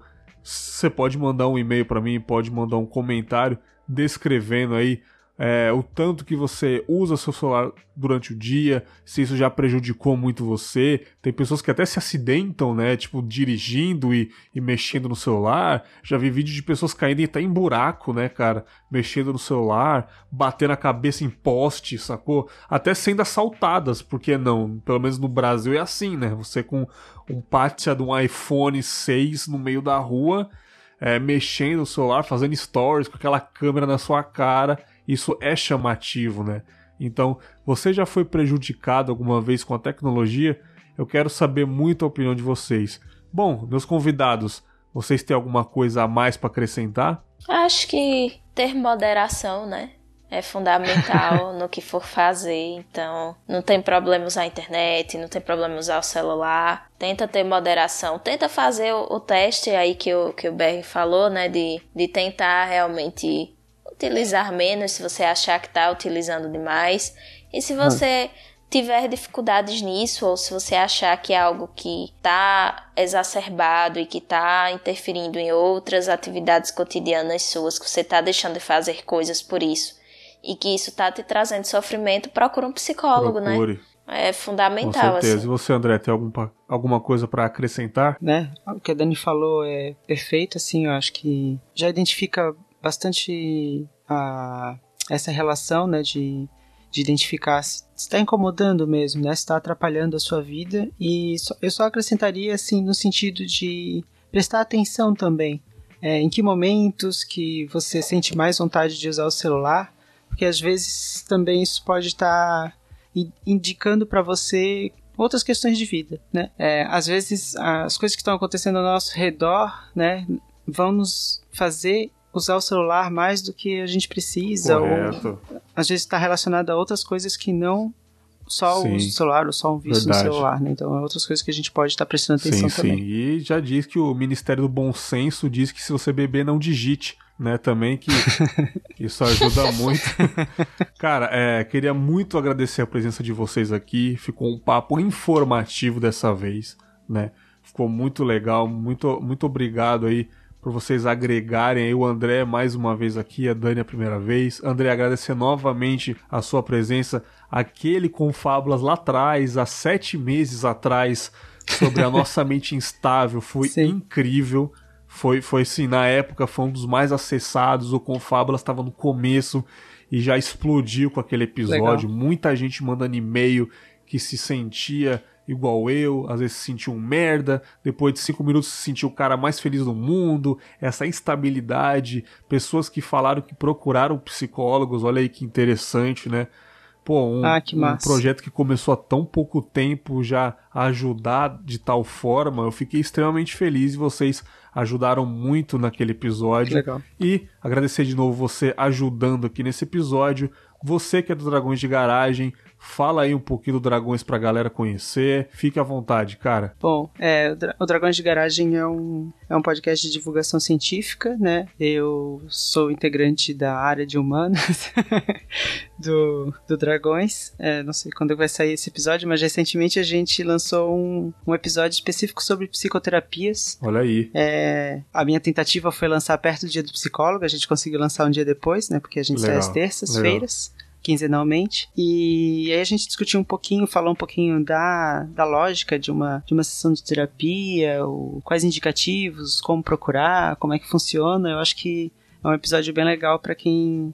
Né, já, né, que a gente até colocou aqui como havendo, percebendo a necessidade, é interessante buscar. Sim terapia, eu acho que esse é um episódio interessante também para se informar um pouquinho. E a gente tem outras coisas lá também que são muito legais, as cientirinhas, que geralmente se espalham pela, pela internet, pelos grupos de WhatsApp. Sim, sim.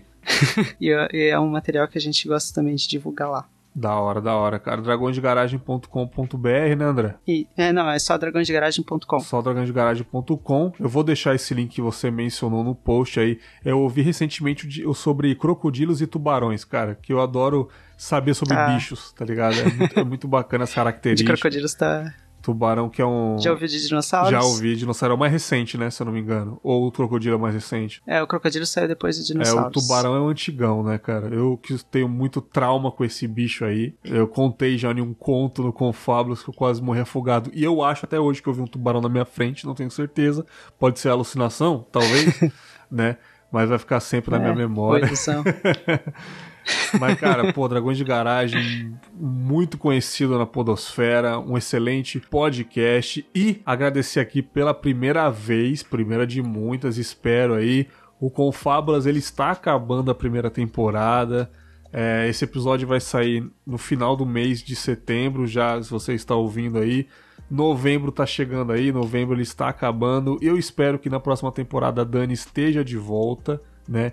Agradecer muito ela a participação, agregou demais. Ô menininha retada, né, cara? Falou bem demais aí. Dani, fala aí quais são os seus podcasts que você grava, fala um pouco aí. Fique à vontade. Bom, primeiro agradecer o convite, né, Bergs? É, eu adoro confábulas, assim, então. Valeu. A, a hora de rasgar cedo é agora, né? é, foi um projeto, assim, que desde o primeiro episódio me conquistou, então. Gosto muito desse estilo, gosto muito dos papos que você traz aqui. Gosto muito de, de gravar podcast, de falar sobre podcast também. É uma mídia que eu, que eu curto bastante. E eu tô lá no, no Portal Deviante, né? Sou redatora do Portal Deviante.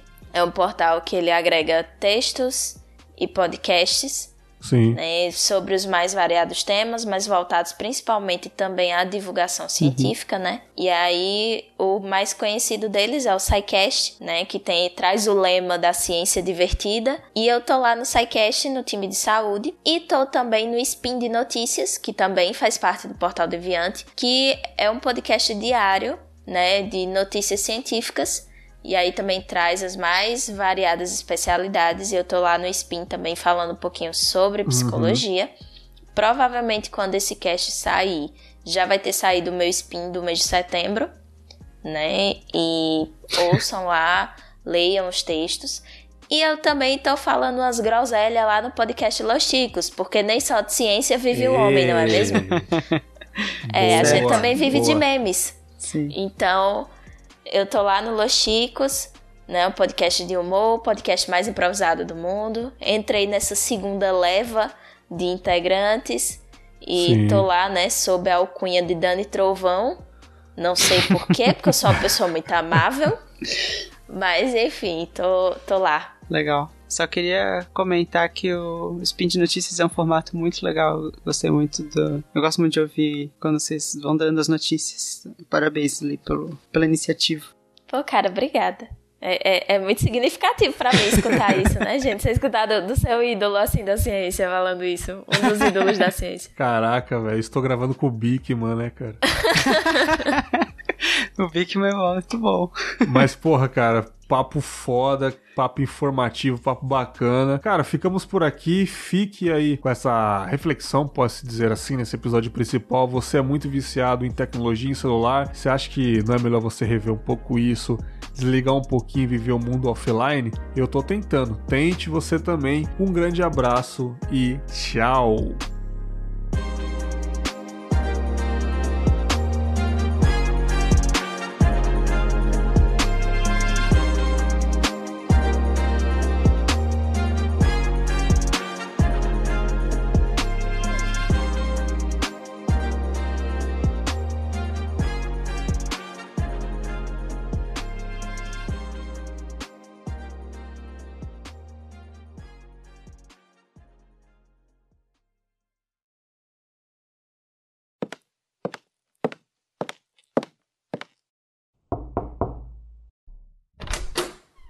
Sala do Confábulas. Seja bem-vindo.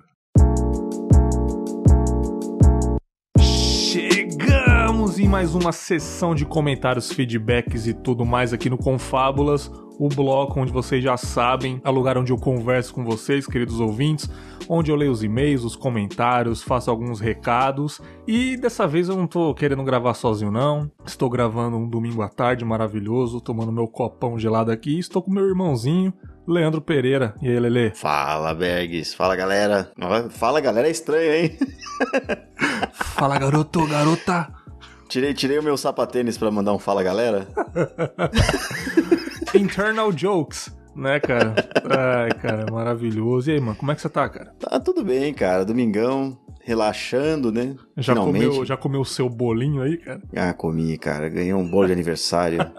Maravilhoso, cara. Top, né, velho? Um bolo bom. de coco, cara. Fico Eita, feliz. Tá, porra, aí sim, hein? Saiba que eu não vou cortar nada disso, vai sair desse jeito, porque podcast é meu, né? Faz o que eu quiser. É claro. E, e é isso, cara. Você tá aqui para quem mesmo? Chamei para me ajudar nas leituras aqui, né, cara? Leitura de e-mails e comentários, cara. Só muito aí, legal, cara. né? Isso aí. Eu espero que os ouvintes tenham gostado desse episódio. Foi muito bacana que eu gravei aí. É, porra, eu me surpreendi na gravação, falei, caramba, será que eu quis falar tudo? E editando, falei, é, realmente, falamos tudo. E aguardem que vai ter um, uma segunda parte em um episódio de reflexões sobre esse assunto muito bacana. E agora vamos ler a leitura aqui. Vamos ler a leitura, é maravilhoso. Vamos ler os comentários aqui, e-mails. Esse primeiro que eu separei lá de baixo, cara, que inclusive o Leandro esteve na gravação, que foi o episódio sobre cães, nosso amor sobre os cães, nosso amor pelos cães, né? Aliás, que foi um episódio incrível, foi muito emocionante. Tive o prazer de falar da minha cachorrinha, Leandro também quase entrou no chororô aí, Paty também É. colaborou com os 78 cachorros que ela tem, né, cara? É, Não, fiquei sabendo que ela doou cinco ontem e conseguiu Putz. mais oito. Enfim, então não para. né? A casa dela é um canil. Mas pode ler esse primeiro comentário aí, Leandro, pra estrear na leitura aí. Quem que enviou pra gente? Então vamos lá, quem enviou foi o Lucas Conrado, ele é comissário de bordo lá de Vespasiano, Minas Gerais. Olha aí, velho. Comissário de bordo, hein? Quem diria? Olha. o aeromoço. Né? E ele manda o seguinte: Amo cachorros. Sério. Mas ouvindo o episódio eu perdi toda a vontade de ter um. Não porque detesto, pelo contrário. Acontece que já não me achava pronto pra ter. Agora é certeza. Ainda mais nessa vida louca de aeronauta, passando até 20 dias longe de casa. O cachorro não seria meu. Teria de arrumar alguém pra cuidar dele e a pessoa seria a verdadeira dona. É. Mas se eu tivesse condições, queria ter vários vira-latas, cada um com o nome de um aeroporto. Confins, Cubica, Galeão, Santos Dumont, Viracopos. Viracopos, vem. Vem, Viracopos. Ia ser meio estranho, cara. Mas tá bom, o importante é ter saúde, né, cara? Já dizia aí. Mas Galeão é nome de cachorro, hein, cara? Pô, Galeão é top mesmo. É um Galeão, fila, né, cara? Porra. E aí ele complementa aqui com ainda não terminei de ouvir, mas estou adorando o episódio. Na verdade, adorando confábulas. Ganharam um ouvinte das alturas. É, você só tira o acento ali do Confábulas, tá, ô Lucas? Sacanagem. É, Eu fico zoando, mas eu não ligo não, gente. É porque eu acho, eu acho esteticamente mais bonito sem acento. Tanto que nas redes sociais também não tem acento, então deixa tudo unificado. Mas pode botar acento onde quiser aí, no U também, pra falar sobre remédio, confabulas aí, o seu podcast de farmácia, sei lá. Pode ficar à vontade, mas ô Lucas, muito obrigado, cara. Eu achei que eu só tinha ouvinte motoboy e ouvinte, e, ouvinte das correrias, cara, mas acredito que eu devo ter mais ouvintes tops. Então fica aí um abraço pra você, cara. Comissário de bordo, hein? Imagina, será que ele É. já ouviu o nosso podcast? Será que ele já ouviu esse episódio na Europa? O Confábulas em Portugal, na Argentina? Ou tava sobre o oceano ali, não, Olha. não tava em país nenhum. Imagina ele refletindo no oceano, hein, cara, olhando pras nuvens e refletindo, hein? Caraca, É. que top. É top. Mas eu, cara, eu fico feliz que ele tenha sido dissuadido pelo episódio. Né? Você Eu viu? falo sério, cara, porque a pior coisa que eu falo no episódio lá é você pegar um cachorro e não cuidar dele. Ter que doar o cachorro depois. O cachorro nunca mais fica bem, cara. Nossa senhora, cara, eu tenho uma amiga que ela trabalha com esse negócio aí de resgatar uns cachorros. Ela fica indignada que tem uns cachorros de 8 anos de idade que a família não quer mais porque tá se mudando, algo do tipo. Não sei se é verdade, se é uma desculpinha esfarrapada ou porque o cachorro tá dando muito trabalho, sei lá. Mas é triste, né, cara? Porra, já tá com você há 8 anos, né, meu bom? Ah, tem gente que que, que faz você isso teve, mesmo, né? cara. É. Ou porque chegou, um- sei lá, a pessoa teve filho e, sei lá, não tá conseguindo dar conta, porque o cachorro tá estranhando a criança, alguma coisa assim, cara. Mas tudo tem um jeito, né, velho? O cachorro tá Pois com é. você há muitos anos, aí você vai abandonar o bichinho, você sabe que não é um ser humano, sacou? Abandonar um filho, um ser humano já é triste, mas o ser humano se vira mesmo assim, às vezes, né? E animal Ah, é bem mas não pior, se vira né, o resto velho? da vida, cara. Assim, abandonar é, é- quando muito novo, né? Sim. Se tem tempo de ter consciência, cara, já era. A cri- a criança vai ficar afetada Né, o resto da cara? vida, né, cara? Imagina um animal, cara. Pensa nisso, você aí que tem um bichinho, tá de saco cheio dele, alguma coisa. Pense bem, cara. Esse bicho, você, vai- você- você consegue dormir, cara? Você abandonou um animal, você consegue dormir pensando que ele tá na rua, cara? Eu tô falando isso Pois pra te é. deixar bad vibe mesmo, cara. Pensa nisso, sacou? É, sei lá, contrata o César Milani pra do, domar seu cachorro, sei lá. Ou se tiver um gato, contrata aquele cara dos gatos lá. Mas tudo dá um jeito, É, cara. Não abandone seu bichano, velho. É, é, se, se ele tá se comportando mal, isso muito provavelmente é culpa exclusivamente do ambiente todo onde ele mora. A culpa é sua, velho. A culpa é sua. Então, vai ler, cara. Compra o livro do, do, do Encantador de Cães, não. Pode ser do Encantador mesmo, mas do, Dr. Pet, cara. O Alexandre Encantador Rossi. de cavalos, né, cara? É, cara. Não, sério. O, Dr. Pet lá, Sim, o Alexandre sim, Rossi. sim, vai lá, cara. É um livrinho curtinho, cara. Ele dá todas as dicas necessárias pra quem quer ter um cachorro. E legal, assim, de verdade. Eu fico feliz que ele, né, o Lucas, ele, ele tenha pensado bem e falado, cara, por mais que eu goste de cachorro, não dá certo, cara. Da hora. Tá Grande abraço aí Não pra vai dar. você, Lucão. Tamo junto. Bom, aqui eu recebi dois pequenos comentários naquele maravilhoso episódio onde o Anderson Negão estrelou, né? Onde ele brilhou nesse episódio, que foi o Esse Dia Foi Louco 2. Uhum. Talvez na segunda temporada do Confábulas terá uma terceira edição aí. Mas o episódio foi bem bacana. Primeiro comentário que eu recebi do Fábio Domingues, cara, meu amigo de infância aí, cara. Estudei com ele muitos anos. E, porra, me encontrei com ele em Sampa aí, amigão mesmo de, das correrias. Ele tá ouvindo Confábulas, cara. Aí ele colocou aqui, ó. Cara, que, que episódio esse foi sensacional, dei muita risada. Show, cara, meus parabéns. Fabão, já troquei ideia contigo, tamo junto. Muito obrigado pelos comentários que você, pô, manda pelo Zap também, ele manda pelo Messenger, ele sempre conversa comigo sobre os episódios. Gosto muito, cara. Ele foi até o site, comentou também, fiquei felizão, tamo juntão, você tá ligado que você mora no meu coração, Fabão. E também comentário do Orelha aqui, colocando que os únicos fermatinas que prestam são os que o Orelhinho e o Berguito gravam juntos, risos mil. Concorda?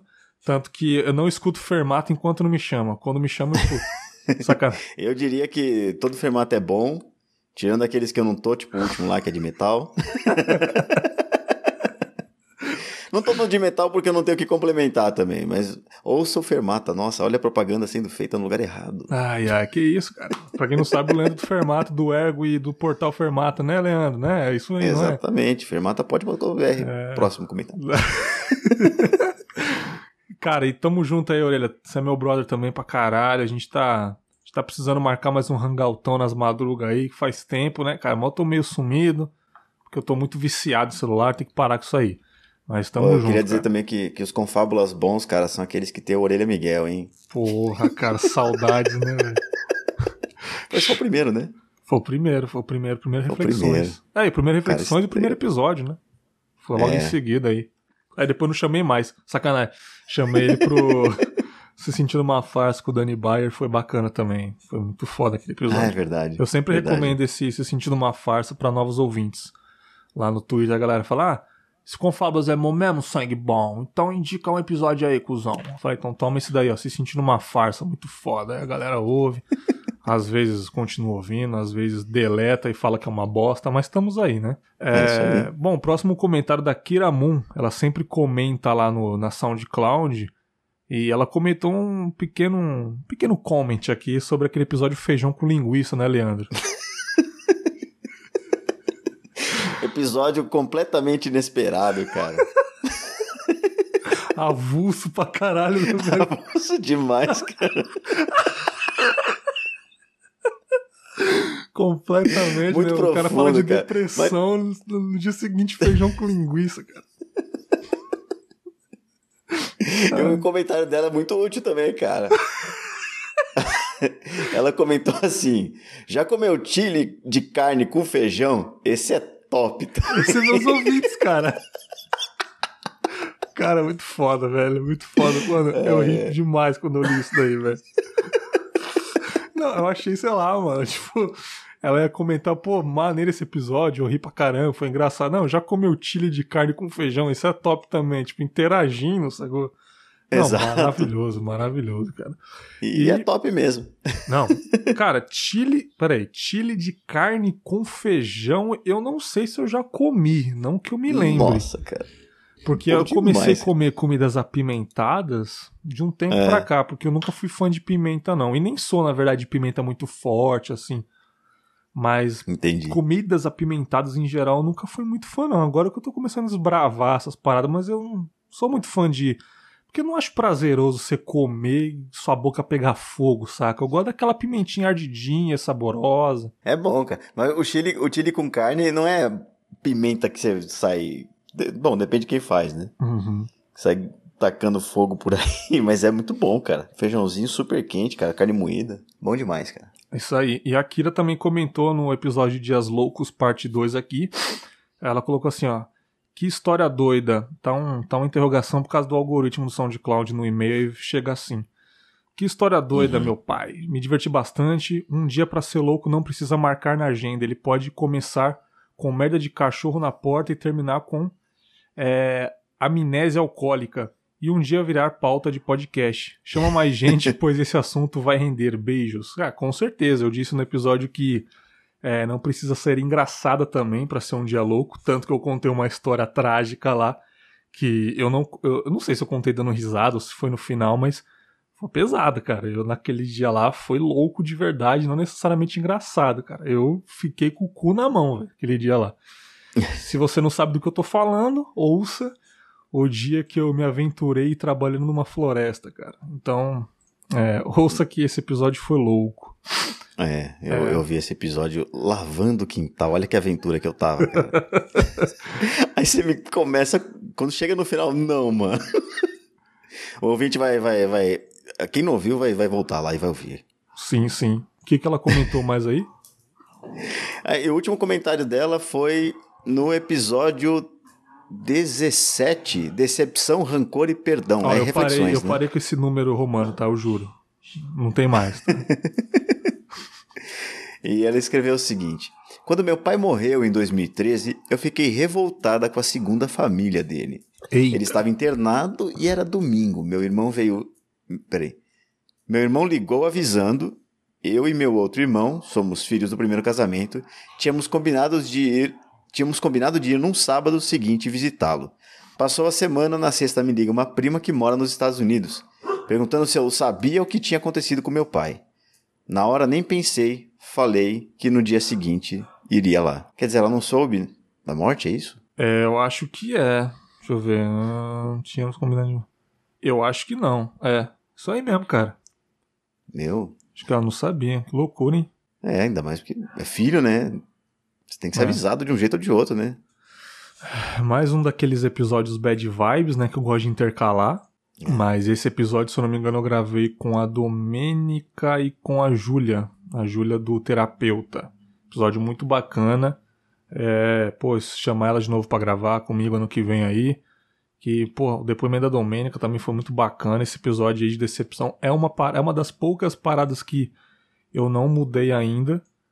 Que eu não consigo praticar tanto que é esse negócio de perdoar fácil, assim. É muito difícil pra mim, cara. Você você consegue perdoar fácil, assim, né? Você ainda é meio fechadão. De verdade, eu tenho sério problema de perdoar fácil. É, Eu, eh, abusam demais quando você é um cara que, não, não, deixa pra lá, vamos total. esquecer isso aqui, vamos embora. E você realmente, realmente, as pessoas começam a fazer com certa frequência. É complicado. Total, eu, eu costumo me colocar no lugar da pessoa, pensar, ah, não, ele não fez por maldade. E às vezes a pessoa faz sim. Uhum, sim. Então aí, E aí eu, eh, foda, cara. Porque por um lado eu penso, ah, tem que parar de ser trouxa, mas por outro lado eu falo, ah, mano, eu não consigo parar de ser diferente. Eu não consigo ser diferente do que eu sou. Eu vou continuar, cara. Vou perdendo pessoas, mas é isso aí. Não vou mudar meu jeito de É. ser, não. sim, Mas né? também quando me machuca e aí eu fico com rancor, é, acho que. Aí eu não consigo perdoar, não, cara. Né? Aí eu, eu elimino a pessoa da minha vida e pronto. Com certeza, cara. Kira, brigadão pelos comentários aí. Eu lembro que a Kira, quando ela começou a ouvir o Confábulas, vinha notificação todo dia que ela, ela curtindo um episódio novo lá no SoundCloud. Ela começou lá de baixo até ela maratonar e agora ela, e agora ela acompanha a semana toda, bem bonitinho. Ouvinte top aí. Tamo junto, Kira. Ela compartilha no Twitter. É uma ouvinte de primeira qualidade, digamos assim. Então Oi, fica um sim. abraço pra você, Kira. Bom, nós e o podcast número 3 sobre essa polêmica de direitos autorais e opiniões. O Leandro ele comentou, eu vou ler o comentário dele pra gente discutir aqui, depois a gente lê o do, do Julian. Ok, É, ele e o Leandro sou eu mesmo. É, eu vou ler o Leandro lendo aqui comigo gravando, sei lá. É, ele colocou assim, se arrombado do que cara. É, minha visão sobre os direitos autorais de música. O modelo atual de rádio e televisão usa a músicas, usa a música, os shows e os filmes como atrativo para os comerciais. Eu não sei onde eu li isso, Leandro, que parece que a televisão é isso, né? São propagandas que tem programas no meio, né? Basicamente. né? Exatamente, cara. É isso que eu quis dizer É, mesmo. exatamente. Você vai criar jeitos da pessoa ficar presa ali para ela aguentar o comercial. É, entendi. Por isso que se paga um valor, exatamente por isso. E que acredito ser justo. Eu também acho justo na televisão, né? Me É. repito, rádio e televisão são meios de divulgação de publicidade, não ao contrário, como costumamos pensar. Então, se você pensa diferente, saiba que essa é a maneira. Publi- Publicidade é televisão e rádio. É publicidade em si, aquilo ali, né? Bom, É. Entretanto, num podcast, como os que a gente costuma fazer, a música serve para ilustrar alguma coisa ou, se falamos dela, fazemos uma propaganda dela, né? A gente vende a música dos outros, de graça. É, quanta gente não veio dizer pra gente que começou a ouvir música, coisa que a gente indicou, e foi ouvir legalmente no YouTube, Spotify, no Deezer. Portanto, eu acredito que o modelo de taxação deve sim ser repensado e espero muito que nas negociações que acontecerão no futuro com a agência que não pode não falar o nome, não pode mencionar, não sei o quê, que é a ABPOD, que a ABPOD não esqueça de, de podcast. Não tem o mesmo modelo comercial do rádio, portanto, não sendo rádio neste sentido. Um abraço, Berg, seu lindo. Ei, Leandro, por que você colocou seu lindo aqui? Obrigado, cara. Mas é isso, cara. Se- Bom, vou fazer propaganda do meu podcast ali, o Fermata. Ah, droga, né? A gente vai lá e faz o Fermata Tracks fazendo review de um disco. Aham. Cara, eu não tô ganhando nada de fazer isso. Quem vai ganhar é o cara que vai ganhar o 20, cara. Né? Por que, que eu tenho que estar sobre o mesmo modelo de pagar 700 reais pra usar 10 músicas se eu uso 3? Faz sentido nenhum, velho. E pra onde vai esse E eu dinheiro não tenho também, né? anunciante, cara. Hã? Vai, vai pra onde esse dinheiro também, né? Ah, cara, em teoria eles se dividem de volta com o ah, músico, tá né? bom. Mas é bem em teoria. Eu já tive amigos que têm banda e eles estavam tocando a própria música e eles foram taxados, eles tinham que pagar. Então, cara, eu, eu- eu lembro que acho que foi o Skank na, na Jovem Pan, alguns dias atrás dessa gravação, e eles ganham micharia, mano, no, no Spotify. Tipo, mas eles estão lá porque, pô, eles querem seguir a onda do momento, e, e é bom pra juventude conhecer o Skank, enfim. Mas eles não Sim. ganham também muito por isso também, não, cara. É tipo centavos por reprodução e tem uma taxa que divide lá. No final das contas é micharia de dólares ali, tipo, que eles nem. Não é que não estão nem aí, mas tipo assim, não faz diferença. Eles ganham com show mesmo, tá ligado? É, menos de um centavo por música. Então, cara, eles ganham com show, é show, cara. E a- infelizmente no nosso país, já que tudo aqui é completamente diferente, a melhor forma de divulgar é essa, cara. A gente na banquinha, no YouTube, alguém passa com o carro de som, você não sabe que música que é, você vai pesquisar no YouTube, baixa a música do YouTube. Tem um aplicativo que eu tenho aqui que é o SnapTube, que os raps que lançam no YouTube, que demoram até um mês pra lançar no Spotify, eu já tenho, porque eu baixo do YouTube em MP3 pro celular aqui. Então, tipo assim, Legal. é uma forma que eu tô ouvindo de conhecer o trabalho do cara, velho. Não tem jeito, Uhum. mano, sacou? Então eu sou completamente, completamente a favor desse comentário do Leandro aí. E Julian Cantino também tem muito o que falar, né, Leandro? É, o Julian, ele tem também um podcast aí que fala muito de música, né? É, um por outro lado, né? Ou por outro lado. Que, aliás, é um podcast sensacional. Capaz, é E- bom mesmo, hein? É. Bom, e ele é argentino, então ele escreve de um jeito argentino. Então ele escreve Olá, Bergs. tá bom, Deixa eu parar. passar, deixa eu passar de, de comentário. Saca? Olá! Ele- Eu, eu sempre ouço confábulas. Ai, otário mesmo. Ele, ele escreveu o seguinte: Eu sempre ouço confábulas primeiro passando na frente dos outros podcasts. Opa! praticamente quando sai. Aí E acaba sim, esquecendo de comentar. É. Bom, passar na frente acho que é um dos maiores elogios que você pode receber num Porra, podcast, total, cara. velho. Parabéns, Fico Bergs. felizão. Vou lançar um agora pra você ouvir aí. E aí ele coloca: Parabéns, Berguito. Você faz um trabalho impecável. Seus convidados são meus crushes. Aí, Leandro, Eita, falando de você, convidou, cara. mano. Ixi. e às vezes sinto que você está na sacada de casa, eu tomando chimarrão, você um cafezinho recém-passado. É sempre gostoso começar um dia com uma reflexão com sua companhia. Porra, caramba, o cara encheu a bola mesmo. Agora vem merda, se liga. Sobre o episódio, fiquei deveras preocupado com o comentário do Léo Oliveira sobre hospedagem de arquivos. E no contrato que eu fiz de hosting não havia menção a impedir que hajam downloads. Obviamente, o host não inclui um servidor de arquivos e um podcast poderia ser interpretado como tal. E isto é um risco, mas eu particularmente prefiro esse cenário a ter que hospedar os arquivos num terceiro local. Hum, isso deu, deu uma boa discussão no grupo lá, né, cara? É, dia, né? ele, ele acabou discutindo lá no grupo do Fermata isso, né? Que. Pode falar. Ah, tá. Não, é que acontece o seguinte: o Léo falou, mas ele não foi até o fim do, do, do- do lance, né? O, os, a maior parte dos sistemas, né, do, do- dos serviços de hospedagem de site é para hospedar o seu site.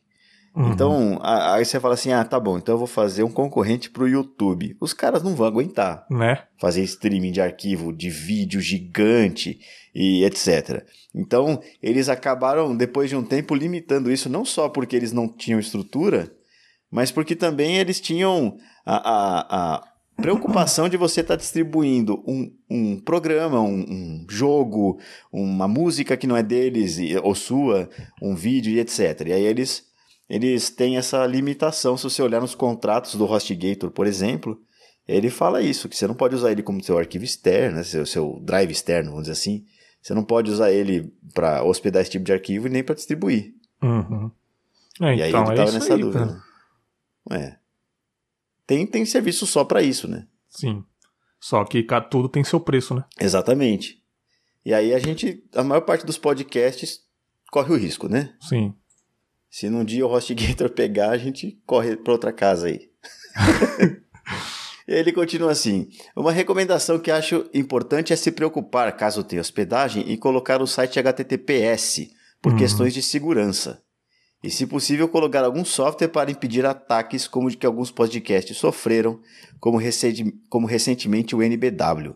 Olha aí. O NBW é de política, né? É, E aí é, é mais fácil ainda de, de, de sofrer ataque. sim. E aí ele complementa aqui, um que eu recomendo é o Cloudflare, que impede esses ataques de- de repetição como DOS ou DDoS. Aí, ouvinte, você que é podcaster, anota essa dica do, do Juliano aí. Cloudflare também não conhecia. É, eu tenho HTTPS no site, mas quem não tem, faça porque é uma boa dica aí. Toda dica é válida.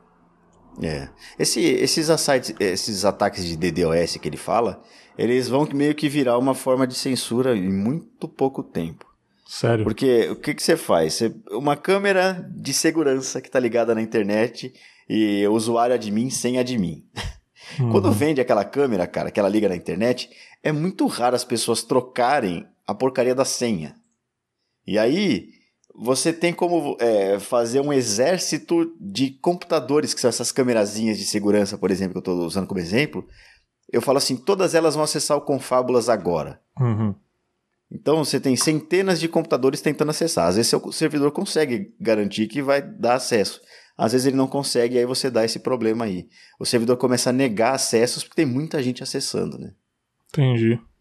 É, e, isso daí, quando o, o- teve um anúncio de que o Julian Assange estava morto e era mentira, a primeira coisa que aconteceu foi que sites ao redor do mundo inteiro começaram a cair. Vixe. E aí você já vê que tem um monte de computador zumbi aí, pode ser que o seu esteja fazendo isso e você não saiba.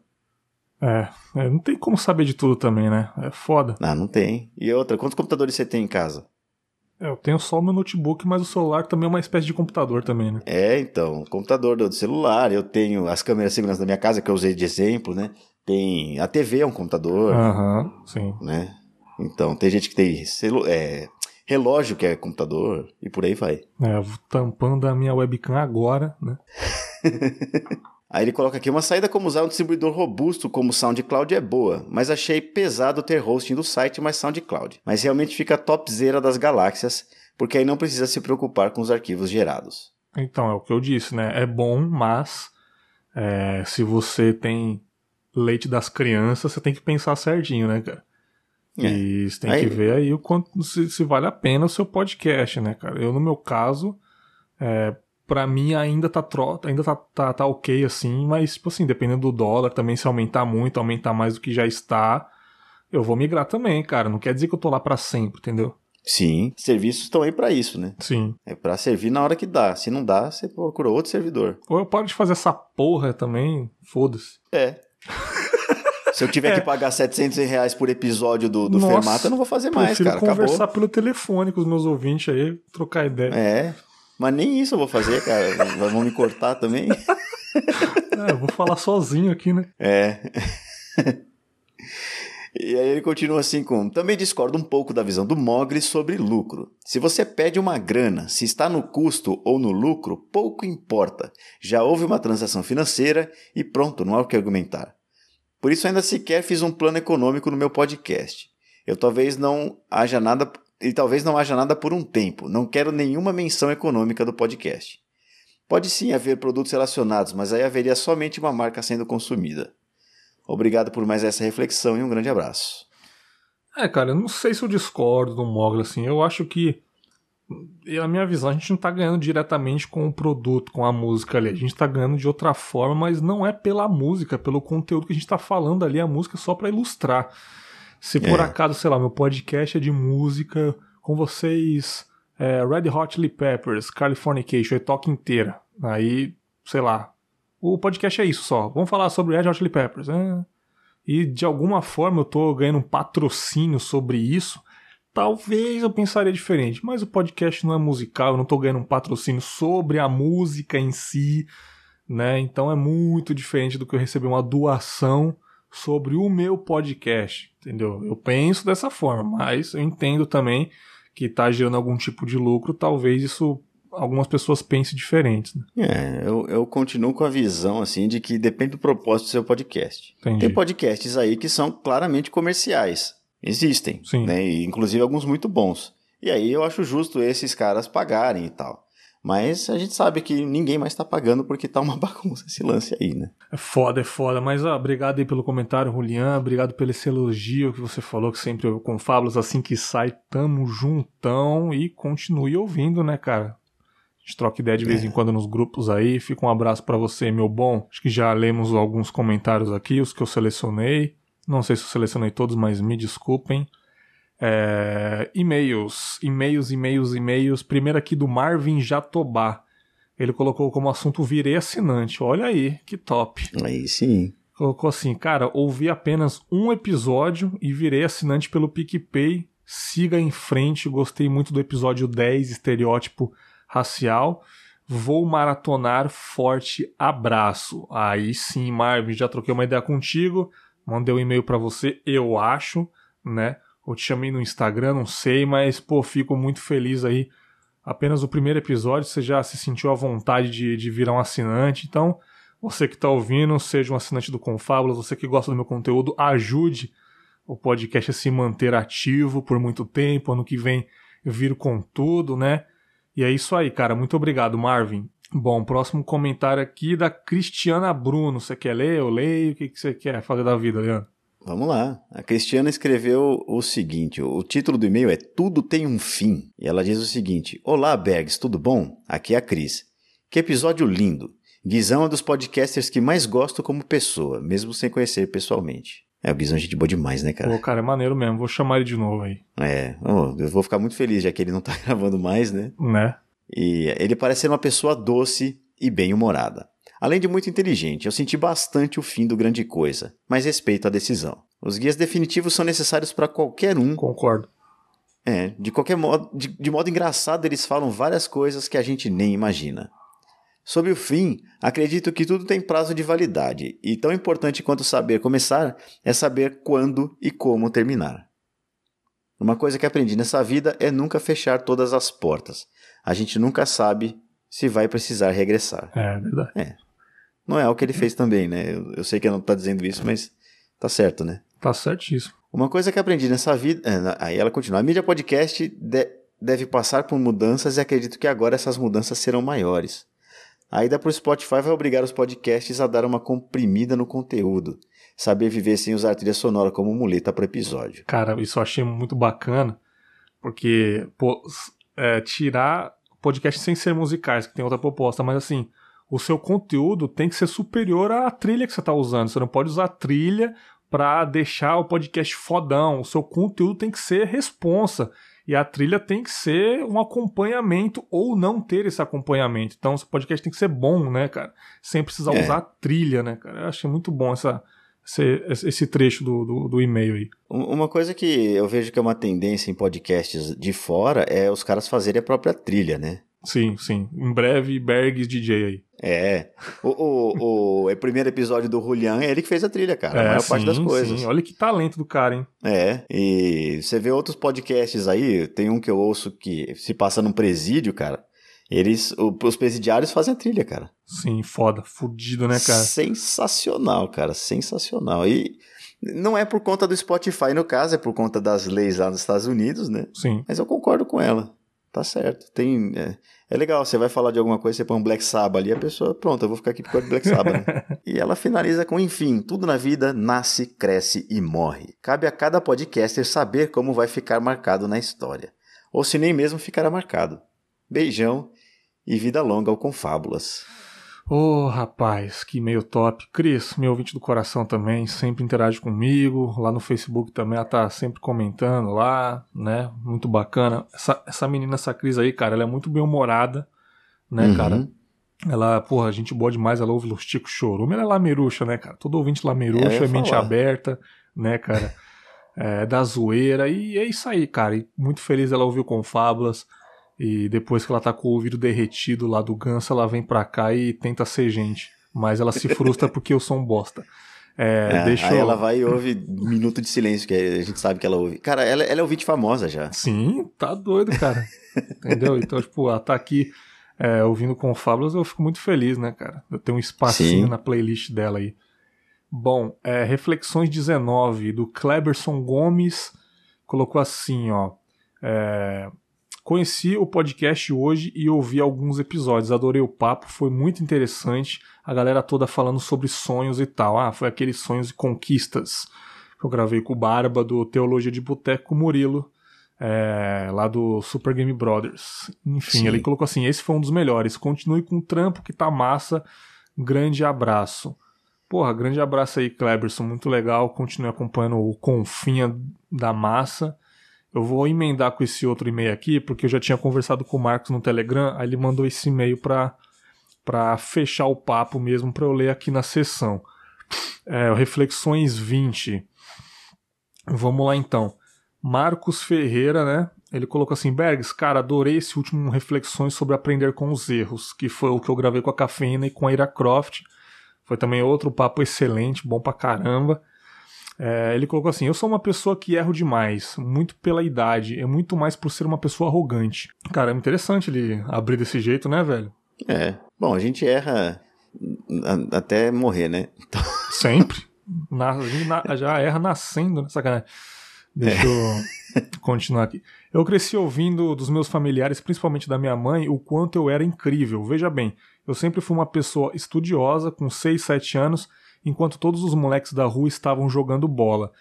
É, fez errado. Bom, eu estava estudando sobre astronomia, simplesmente porque gostava de planetas, sempre me empenhei muito na escola para ficar sempre com as melhores notas e por isso eu sempre fui muito elogiado por todos. Até concordo que é algo para se elogiar, mas eu acabei crescendo sem ver o mérito disso. Achava que o que eu, peraí, achava que o que fazia era algo normal e que qualquer um podia fazer durante anos e eu não entendia o porquê as outras pessoas não eram assim também. Devido a isso, eu acabei criando uma bolha, de certa forma, me sentindo superior a todos e a, a tudo e a todos. Rapaz, Sim. acontece muito isso aí, cara. A arrogância mesmo de você se sentir o fodão. Se eu falar que eu não passei por essa fase, eu tô mentindo. Nossa, cara, e ainda mais quando você passa a vida inteira com as pessoas dizendo que você é inteligente. Ih, rapaz. É. Aí você é. se acha pra caramba, né? É, eu já até comentei isso em um outro momento, não sei se no Confábulas agora não lembro, de que. Eu não sei, cara, acho que as pessoas olhavam pra mim e falavam assim: esse moleque é feio pra caralho, velho, vou falar que ele é inteligente. cara, eu lembro que eu não fiz o segundo ano do primário. Eu pulei do é. primeiro pro terceiro. Né? Nossa, é. você era gênio. Então, é. não sei se era por esse motivo, enfim, eu só sei que eu fiz uma provinha lá e, e passei, foi pro terceiro ano. Aí eu Caramba, me achava, cara. né? Ah, nossa, ele não fez segundo ano, ele foi direto. Nossa, que menino foda. Não, cara, eu era um aluno normal como igual os outros lá, entendeu? Tipo, me formei mais cedo, né? Me formei um é. ano antes. Mas acho que com 16, 17 já tava fora do ensino médio, mas assim, não fez muita diferença não, cara. E, Sim. mas eu lembro que, claro, criança, né? A gente se acha, né? Nossa, eu sou fodão, não sei o quê. Mas, pô, isso daí é, É. ruim pra caramba, cara. Mas não acho que é só porque você é criança. Eu acho que todo mundo corrobora pra que você faça isso, entende? Uhum. É, Eu realmente as pessoas falam: não, olha lá, o Bergs pulou uma, uma série, o Leandro faz isso, né? O Marcos manja tudo de astronomia. uhum.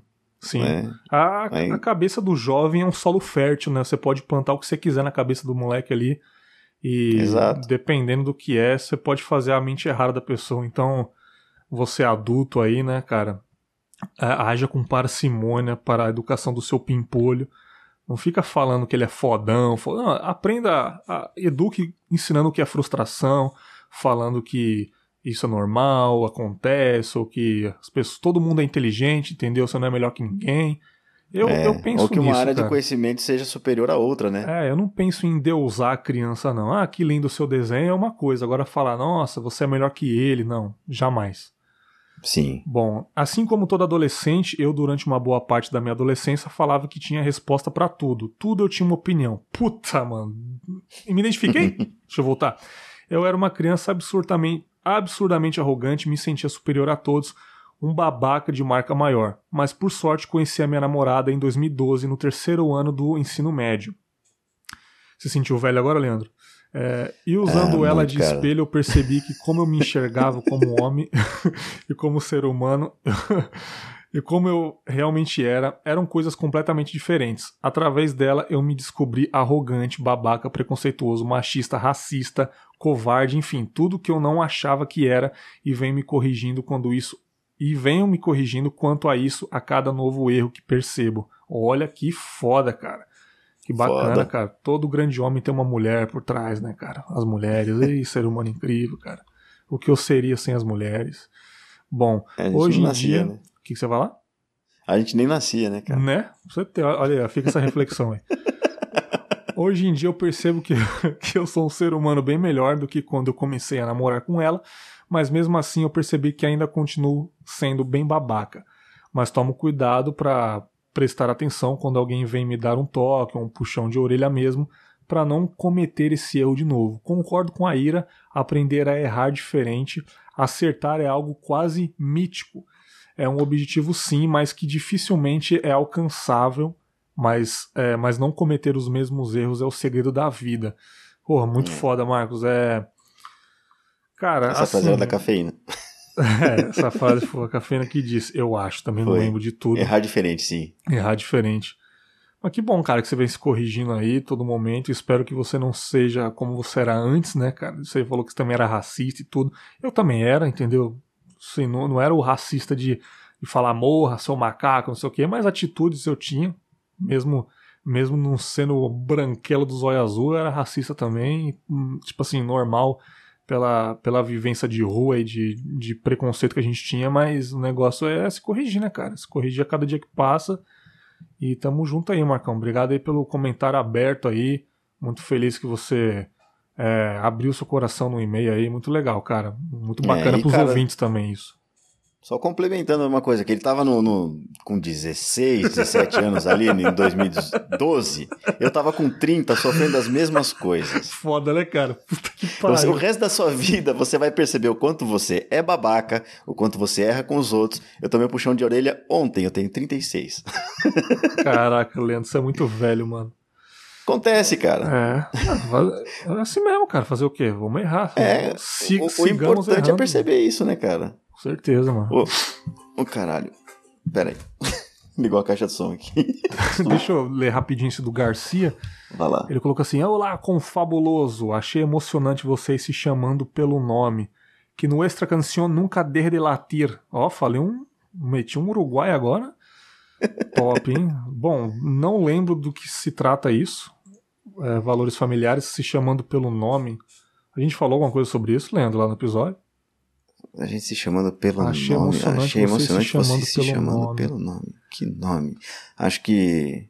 Sei lá, cara. Eu não chamei você pelo nome. A gente chamou a Ponzi pelo nome dela também, não sei. É, não sei. Vou ter que ouvir de novo pra entender, mas se você ouviu, tá bom. Muito obrigado aí, Renato. É, tamo junto, cara. Valeu. Gabi É Vieira. Valores Familiares, mais um episódio que nós gravamos aí, Leandro Caju, muito bacana. Você gostaria de ler essa Bíblia, velho? Vamos lá. A Gabi mandou o seguinte: Bom dia, olha eu aqui novamente. Oi. Gabriela, 31 anos, Guarulhos, São Paulo. Mais um episódio sensacional. Me senti motivado a vir compartilhar um pouquinho da minha história, pois perdi a minha avó há um pouco mais de 15 dias devido ao Alzheimer. Eita. Vamos ver se eu chego no fim do e-mail. Lá Vamos vem. lá. Confesso que meus olhos marejaram por diversas vezes. Afinal, tá bem recente também, né? E nossa, que doença horrível, tanto para quem sofre como para quem convive. Minha avó já estava com essa doença, minha avó já estava com essa doença há oito anos e eu vi todas as fases. Apesar dela ter passado a maior parte desses anos aos cuidados da minha tia, acompanhei tudo de perto, inclusive seus últimos dias no nos quais ela passou aqui em casa aos cuidados de mim e da minha mãe. Ver ela em cima de uma cama, apenas respirando e resmungando, era de partir o coração. Ela não falava nada com Nava, não, re- não reclamava de nada. Se apenas a deixássemos ali, ela morreria à míngua. Mas não daria um ai. Tínhamos que fazer absolutamente tudo, até carregar para o banheiro, para dar banho, pois ela simplesmente esqueceu do dia para a noite comandar. Putz. Na semana que a gente gravou, o meu avô, por um dia, esqueceu como andava. Olha que doido isso, cara. E Foi na semana mesmo que a gente gravou, tipo, e, e depois ele acabou, ele voltou a andar. Uhum. Mas E é sinal de isso- que já tá, né? Começando. É. A gente tá chegando lá. E agora, por exemplo, ele pegou uma gripe, né? Essas mudanças de temperatura em São Paulo e tal. E quando ele tava muito mal da gripe, ele também, abre aspas, esqueceu como andar. É um negócio que, Que tá intermitente, é muito estranho. Estranho demais. É. E aquela já passou por tudo, então é, é, é mais. É legal para aprender aqui. Ela continua aqui. Passei por todos os sentimentos citados. O sentimento de culpa por não fazer nada que fosse melhorar a situação dela. O sentimento de culpa por não poder passar mais tempo cuidando dela, assim como ela cuidou de mim. O sentimento de culpa por desejar que ela partisse logo. Afinal, ela não estava mais vivendo e sim apenas sobrevivendo. Foda. É. Você quer que a pessoa vá, mas mesmo assim você se sente culpado de estar desejando isso, né? Olha que doido. É, é. Eu passei isso por 18 anos, né? Uhum. É, é cada dia é pior. E- e- enfim, uma hora a gente aprende a lidar com isso, né? E ela continua: Sofre quem tá junto, sofre quem está com essa doença. Não lembram de Lee que as as alucinações que ele tem de falar que estão vendo tal pessoa ou tal situação não é apenas coisa da cabeça e que eles veem sim aquelas coisas, é a realidade deles. Eu confesso que eu não sabia que o Alzheimer tem disso. Meu avô, meus, meus três ali não chegaram nisso, né? É.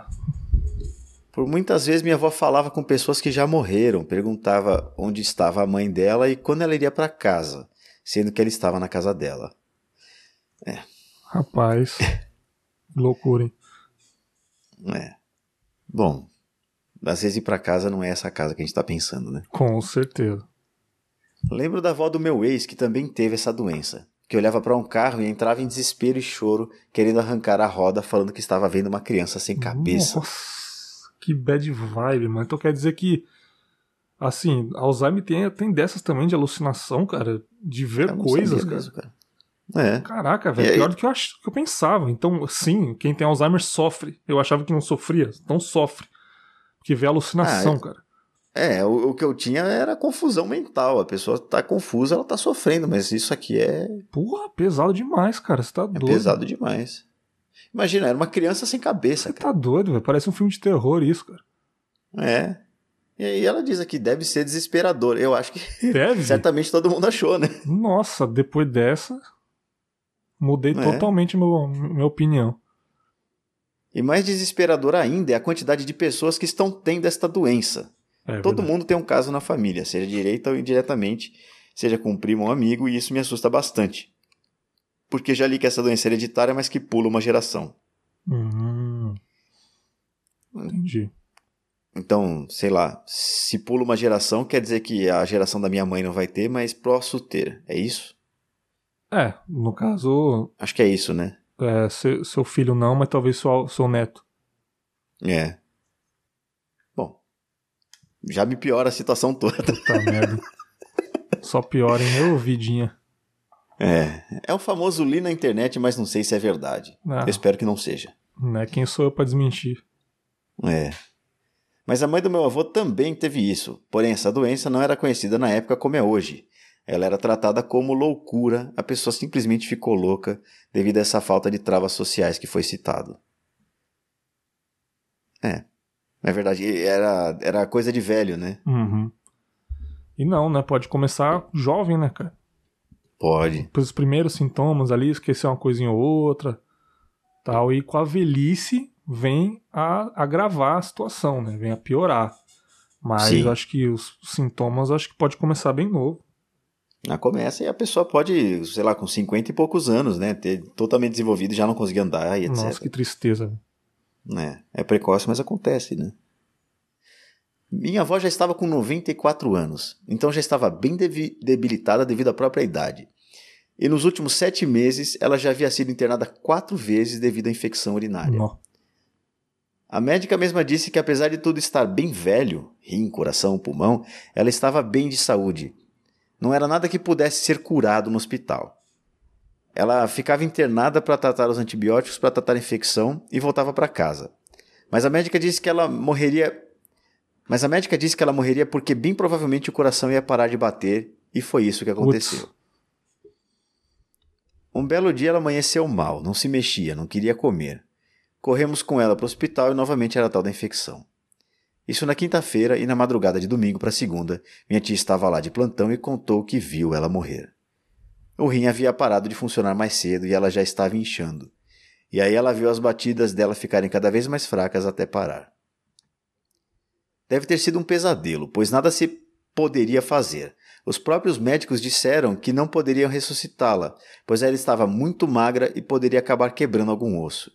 Então foi literalmente vê-la partir. Uhum. Ah, Cara, É, não tem nem o é. comentar, né, cara? É triste, né, velho? Mas, porra, ao mesmo tempo, sei lá, você sente. Acho que você sente um. é, um alívio com, com, com dor, sei lá, cara. Não sei, eu nunca perdi ninguém dessa forma, mas acredito que não é só dor que você sente, né, cara? Ao mesmo tempo você vê a pessoa, porra, Sim. tava na hora dela descansar, ela tava sofrendo demais. Ainda, 94 ainda mais ela anos, comentando né? que tinha É. alucinação. E só disso daí, falei, ah, cara, eu não queria viver tendo alucinação, vendo criança morta aí. Você tá doido, velho. Eu não quero essa vida pra mim, não. Você não estar na realidade já é uma Nossa, coisa, você você tá em outra doido. ainda. Não é. Mas ela diz aqui, ó, eu fiquei aliviada, pois o sofrimento dela tinha acabado. Mas a tristeza foi inevitável. Ela não falava nada com Nava, nada, só reclamava de dor quando tínhamos que mexer nela, mas às vezes, do nada ela soltava um meu Deus, eu não aguento Total. mais. E era para acabar com a gente. Enfim, com o aumento significativo da doença, os estudos se intensificaram e dizem serem capazes de conseguir uma cura, ou um meio de não deixá-la avançar para os próximos 20 anos. Espero que sim, pois assim como você, tenho muito medo da velhice e as doenças que posso ter, pois sou filha única e não pretendo ter filhos. Ou seja, apesar de ter um companheiro agora, não é garantia que estaria acompanhada até ficar velha. E se eu ficar Com debilitada, como certeza, será? cara. A gente não sabe, né, velho? É. Uhum. Também ter filho para isso é complicado. Que É, bom que ela tenho medo, né, tem essa consciência. ter isso, né? E o filho dela sofrer cuidando dela pode ser também uma preocupação aí. Ainda mais ela que tem 31, Sim. né? Até o filho ficar grande, ela já tá com uma idade muito, muito acima já, né? Talvez. Não sei. É, ele vai ter a idade dela, em teoria, né? Quando ela poder começar. Se for o normal, né? A ter os problemas aí. É, digo, a gente percebe que amadureceu quando começa a pensar nesse tipo de futuro, e não apenas em um futuro profissional para daqui a alguns anos. É aquele momento que a gente começa a pensar em fazer uma poupança para quando ficar velho. A vida é um mistério e eu tenho muito medo dele. Tive ótimos momentos com a minha avó. É uma coisa que levarei comigo. É a lembrança que tenho do dia que pedi para ela me ensinar a tricotar, pois queria fazer um cachecol. Isso já deve ter uns 17 anos e até hoje não esqueci. E espero Caralho. nunca esquecer. Isso me lembrou aquele trecho do episódio dos pezinhos lá de. Que a, que a Dona Ivone fazia. Ô, caralho mesmo. Nossa, cara. Eu, eu, eu, eu parece que eu tô dando risada, mas eu tô me segurando, na verdade. Não, sério, velho, você tá doido, cara. Nossa, Me- cara. Mesmo ela, naquela situação, ela pensando nas pessoas, sacou? Exato, cara. Oh, porque é- Deus. isso é o que ela é de verdade, né, cara? Esse tipo de gente não vive mais, né, cara? É. Deve viver 200 anos uma pessoa dessa, cara. Pois é. Desculpe novamente o textão. Fiquem em paz e até a próxima. Gabriela. Ô, Gabriela, muito obrigado. por mais um e-mail. Se eu não me engano, você mandou um e-mail sobre aquele episódio de estereótipo racial, você falou um pouco sobre o seu cabelo tal. É, você também é ouvinte do Papo Delas, que eu tô ligado. Muito feliz aí. Que, porra, belo, belo e-mail aí, é, nos sentimentos aí, a família. Você sofreu muito, ela também é, todo mundo sofreu. E na minha visão, sem medo nenhum de falar, foi o melhor é, acontecer, né, cara? Está descansando aí. E a vida que segue, agora você tá seguindo a sua vida aí, isso tem que ser assim, velho, infelizmente. E, mas é isso, cara, o que eu tenho que falar. Muito obrigado pelo e-mail, pelo, pelo depoimento, por abrir o coração aqui no Confábulos. E até a próxima, mande sempre que você quiser. Bom, deixa eu ler esses dois últimos aqui rapidão pra gente encerrar. Senão o episódio vai dar sete horas e meia aqui. é, Setembro Amarelo, mais um mini episódio que eu fiz aí. Gravei rapidinho aqui. Eu já tava em mente que eu ia gravar esse episódio em algum momento. Mas aí eu pensei, caramba, eu soltei o Nós e o podcast sobre direitos autorais. Não é para todo mundo, né? São mais é. para os podcasters mesmo. Pessoas que querem ouvir sobre podcast. O ouvinte não tá nem aí, na teoria. Usa se quiser, sei lá, não tô nem aí pra você. Então é mais pros podcasters mesmo. Eu falei, ah, eu vou soltar um pra geral, né? Soltei é. no dia seguinte aí para atingir todo mundo. E estamos no Setembro Amarelo. Esse episódio vai sair no final de setembro, então estamos no Setembro Amarelo. E eu dei um depoimento aí, falei o que eu sinto sobre isso e recebi muita menção no Twitter, muito comentário no Telegram, é, Messenger também. Recebi é, mensagem do, do ouvinte do Japão, Ricardo, lá, ele falando um pouco sobre a família dele. Ele mandou um áudio para mim. Eu não vou colocar aqui porque eu seleciono e-mail e comentário, senão, porra, sessão de feedback vai ser o triplo do episódio. Então, eu, eu foco nos e-mails e nos comentários do site, galera. Mas eu respondo todo mundo que manda para mim. É, Instagram também recebi. Eu respondo, mas leitura é e-mail e comentário no site, beleza, rapaziada? Então, se você quiser aparecer aqui, só fazer isso aí pra gente. E recebi um e-mail do Garcia Renato aqui novamente. Ele colocou assim: ó, Olá, com fabuloso. É muito importante que você faz. Já estive próximo de pessoas e histórias de suicídio, algumas conseguiram e outras não. E eu mesmo me percebi suicida com o passar dos anos e estou estável justamente por saber como funciona. Talvez ter ouvido sobre o tema há uma década atrás teria mudado a minha história. Porra, aí sim, hein? Mas o é. mundo do si não existe, né? É verdade. Isso não tem como parar. O que eu sei é que os episódios que, como esse que você faz, já alterou muitas percepções. É, agradeço de coração por se tornar voz onde só existe silêncio. Porra! Abraços e sucesso. Deixa eu emoldurar essa frase final na minha parede aqui para eu ler todos os dias. Olha isso, é isso agradeço de coração por se tornar voz onde só existe silêncio. Caraca. É, ninguém fala sobre isso, né, cara? Também ninguém fala sobre feijão com linguiça, o Bergs. Tá vendo? Tá vendo? Tá vendo? Pega essa daí, panelinhas da podosfera. Ah, como, como, o pessoal gosta de clickbait, né, Leandro? Panelinhas da Podosfera, quem diria? É o episódio mais bosta que eu gravei e é o mais ouvido, cara. Eu é, fico de bom. cara com isso, cara. O pessoal gosta de uma intriga, né? Oh, meu Deus do céu. Ai, ai. Mas tá bom, cara. Como eu disse, esse Setembro Amarelo é muito importante. Eu tuitei também que, na minha opinião, não é regra, tá? Você, podcaster, eu acho que era importante você fazer um episódio, nem que seja de 10 minutos sobre isso, comentando, porque com certeza você tem um ouvinte passando por isso. Tenho certeza. Então, é, é importante você fazer um episódio, cara, faz sem trilha, grava é, no silêncio mesmo e solta no feed pro seu, pro seu ouvinte ouvir é, esse recado de uma pessoa que ele tanto gosta, você dando um conselho para ele. Eu acho importante, eu vejo que tem muito podcaster fazendo aí. É, Amanda Ramalho fez também, que, que acredito que ficou foda, ainda não saiu no momento da gravação, mas ela já gravou. Então todo mundo tem que fazer, assim, na minha opinião, cara. Se você se sentir à vontade, faça. É, é, com, mais um episódio. Com sabedoria também, né? Com... Não, claro, claro. Não gravar qualquer merda, né? É, é não, então, se você se sentir à vontade, ter uma prioridade, uma, uma. Como que eu posso dizer? Uma tranquilidade para falar, tem alguma coisa a dizer mesmo chamar alguém para falar, faz, cara. Eu acho importante aí. Não, não guarda para você, não. É isso aí. Bom, episódio 22 para finalizar a sessão aqui da Sala do Com Fábulas, episódio sobre perdas e renovações. Episódio que eu gravei com a Sabrina Araújo, do NBA das Minas. Episódio de um podcast de basquete muito legal. E o Danny Bayer, mais uma vez aí, do, do, do, do Grimbindons, gravando com nós aqui. famoso Pop Quest da Crávidos, né? É. Episódio de Perdas e Inovações da Patrícia Castro. Se eu não me engano, ela. O marido dela também mandou um, um comentário no Messenger para mim sobre o episódio do Setembro Amarelo. E ela também. Ela é ouvinte do, do, do Los Ticos e do Chorume. O marido dela falou que, graças ao Los Ticos e Chorume, ele passou por uma situação muito ruim e ele saiu dessa situação por causa dos dois podcasts aí. E ele ouviu Setembro Amarelo também, é, se identificou. Então, porra, olha o que o podcast faz com as pessoas, né? Não precisam nem Sim. falar. Eu coloquei lá é. no Stories o depoimento dele no Messenger lá, que ele. Por causa do showroom do Los Ticos, e ele quer me. E um dia ele quer me conhecer pessoalmente. Falei, porra, vamos aí, cara. Um dia, quem sabe. Enfim, Patrícia Castro. Boa tarde, Bergs. Primeiramente, parabéns pelo seu trabalho. Falo sempre isso, você é foda. Muito obrigado. Meus convidados também são mais fodidos ainda. Sobre o episódio 22, me identifiquei muito. Como já te contei, perdi minha mãe e como morava no mesmo quintal, fiquei com a responsabilidade de cuidar do meu pai já idoso.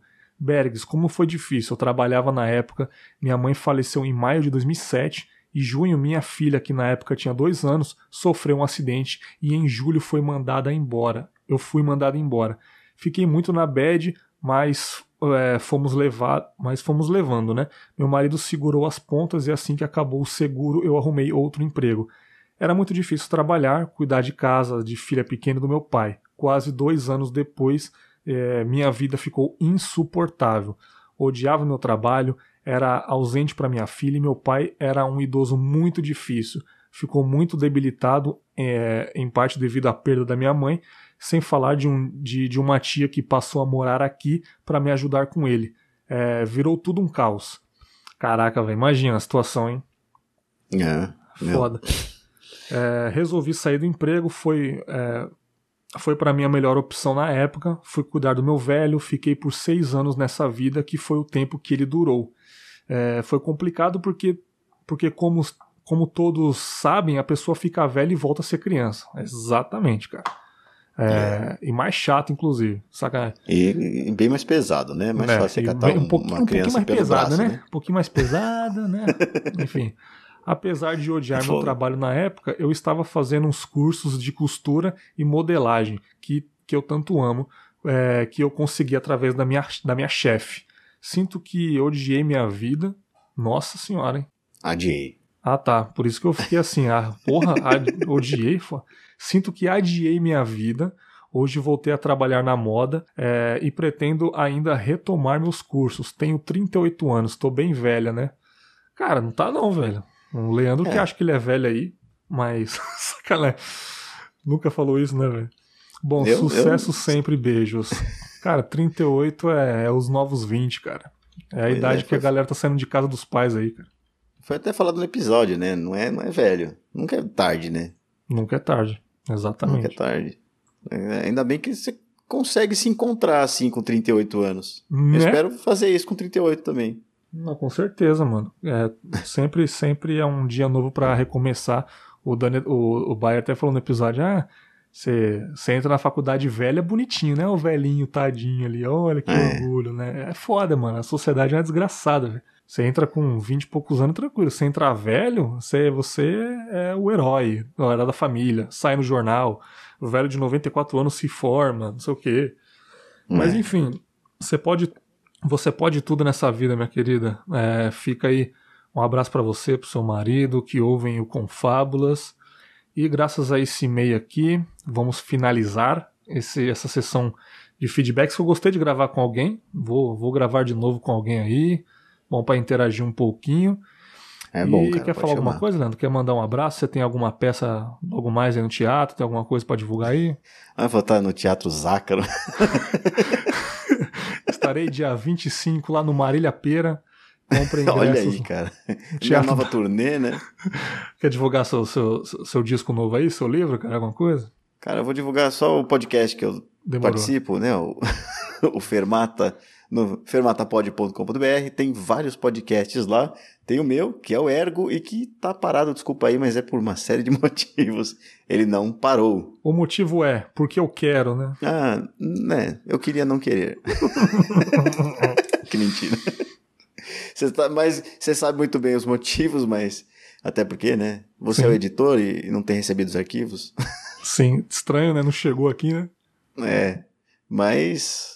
Ah, cara, eu, eu quero só comentar esse último e-mail dela, que você falou que a sociedade não perdoa. Uhum. E vou dar um coachcast aqui dizendo, cara, se você é um desses, para, velho. E não deixa os outros fazerem também. É verdade. Ah, que, que, que velho, você tá com 38 anos querendo recomeçar a vida. Como você. Não, para, cara. Para, não tá deixa falar feio. também, cara. Uhum. Para com essas coisas, cara. Faz mal. Exatamente, cara. Vive uma vida saudável aí, cara. Exatamente, cara. É, Dê exemplos, cara. E, e, e denuncie também pessoas que fazem isso. É, é dá um toque, cara. Fala que não é legal. Então, tipo, seja sincero com todo mundo, até do que você não gosta, cara. Sim. Mas a pessoa não faz assim, ah, não é por maldade, é uma piada. Tem piada que faz mal, cara. Exatamente. Bom, eu acho que é isso. É, muito obrigado. Até o próximo, até o próximo sala do Confábulas. Mande e-mail, fica à vontade. Eu vou ler tudo, ou pelo menos eu vou dividir que eu fiz aqui agora. Mas eu vou ler, pode ficar tranquilo. Leandro, muito obrigado mais uma vez por me ajudar a ler os e-mails. Ouça lá os podcasts do Fermata. Tamo junto, vai fechando a porta e tchau. Tchau!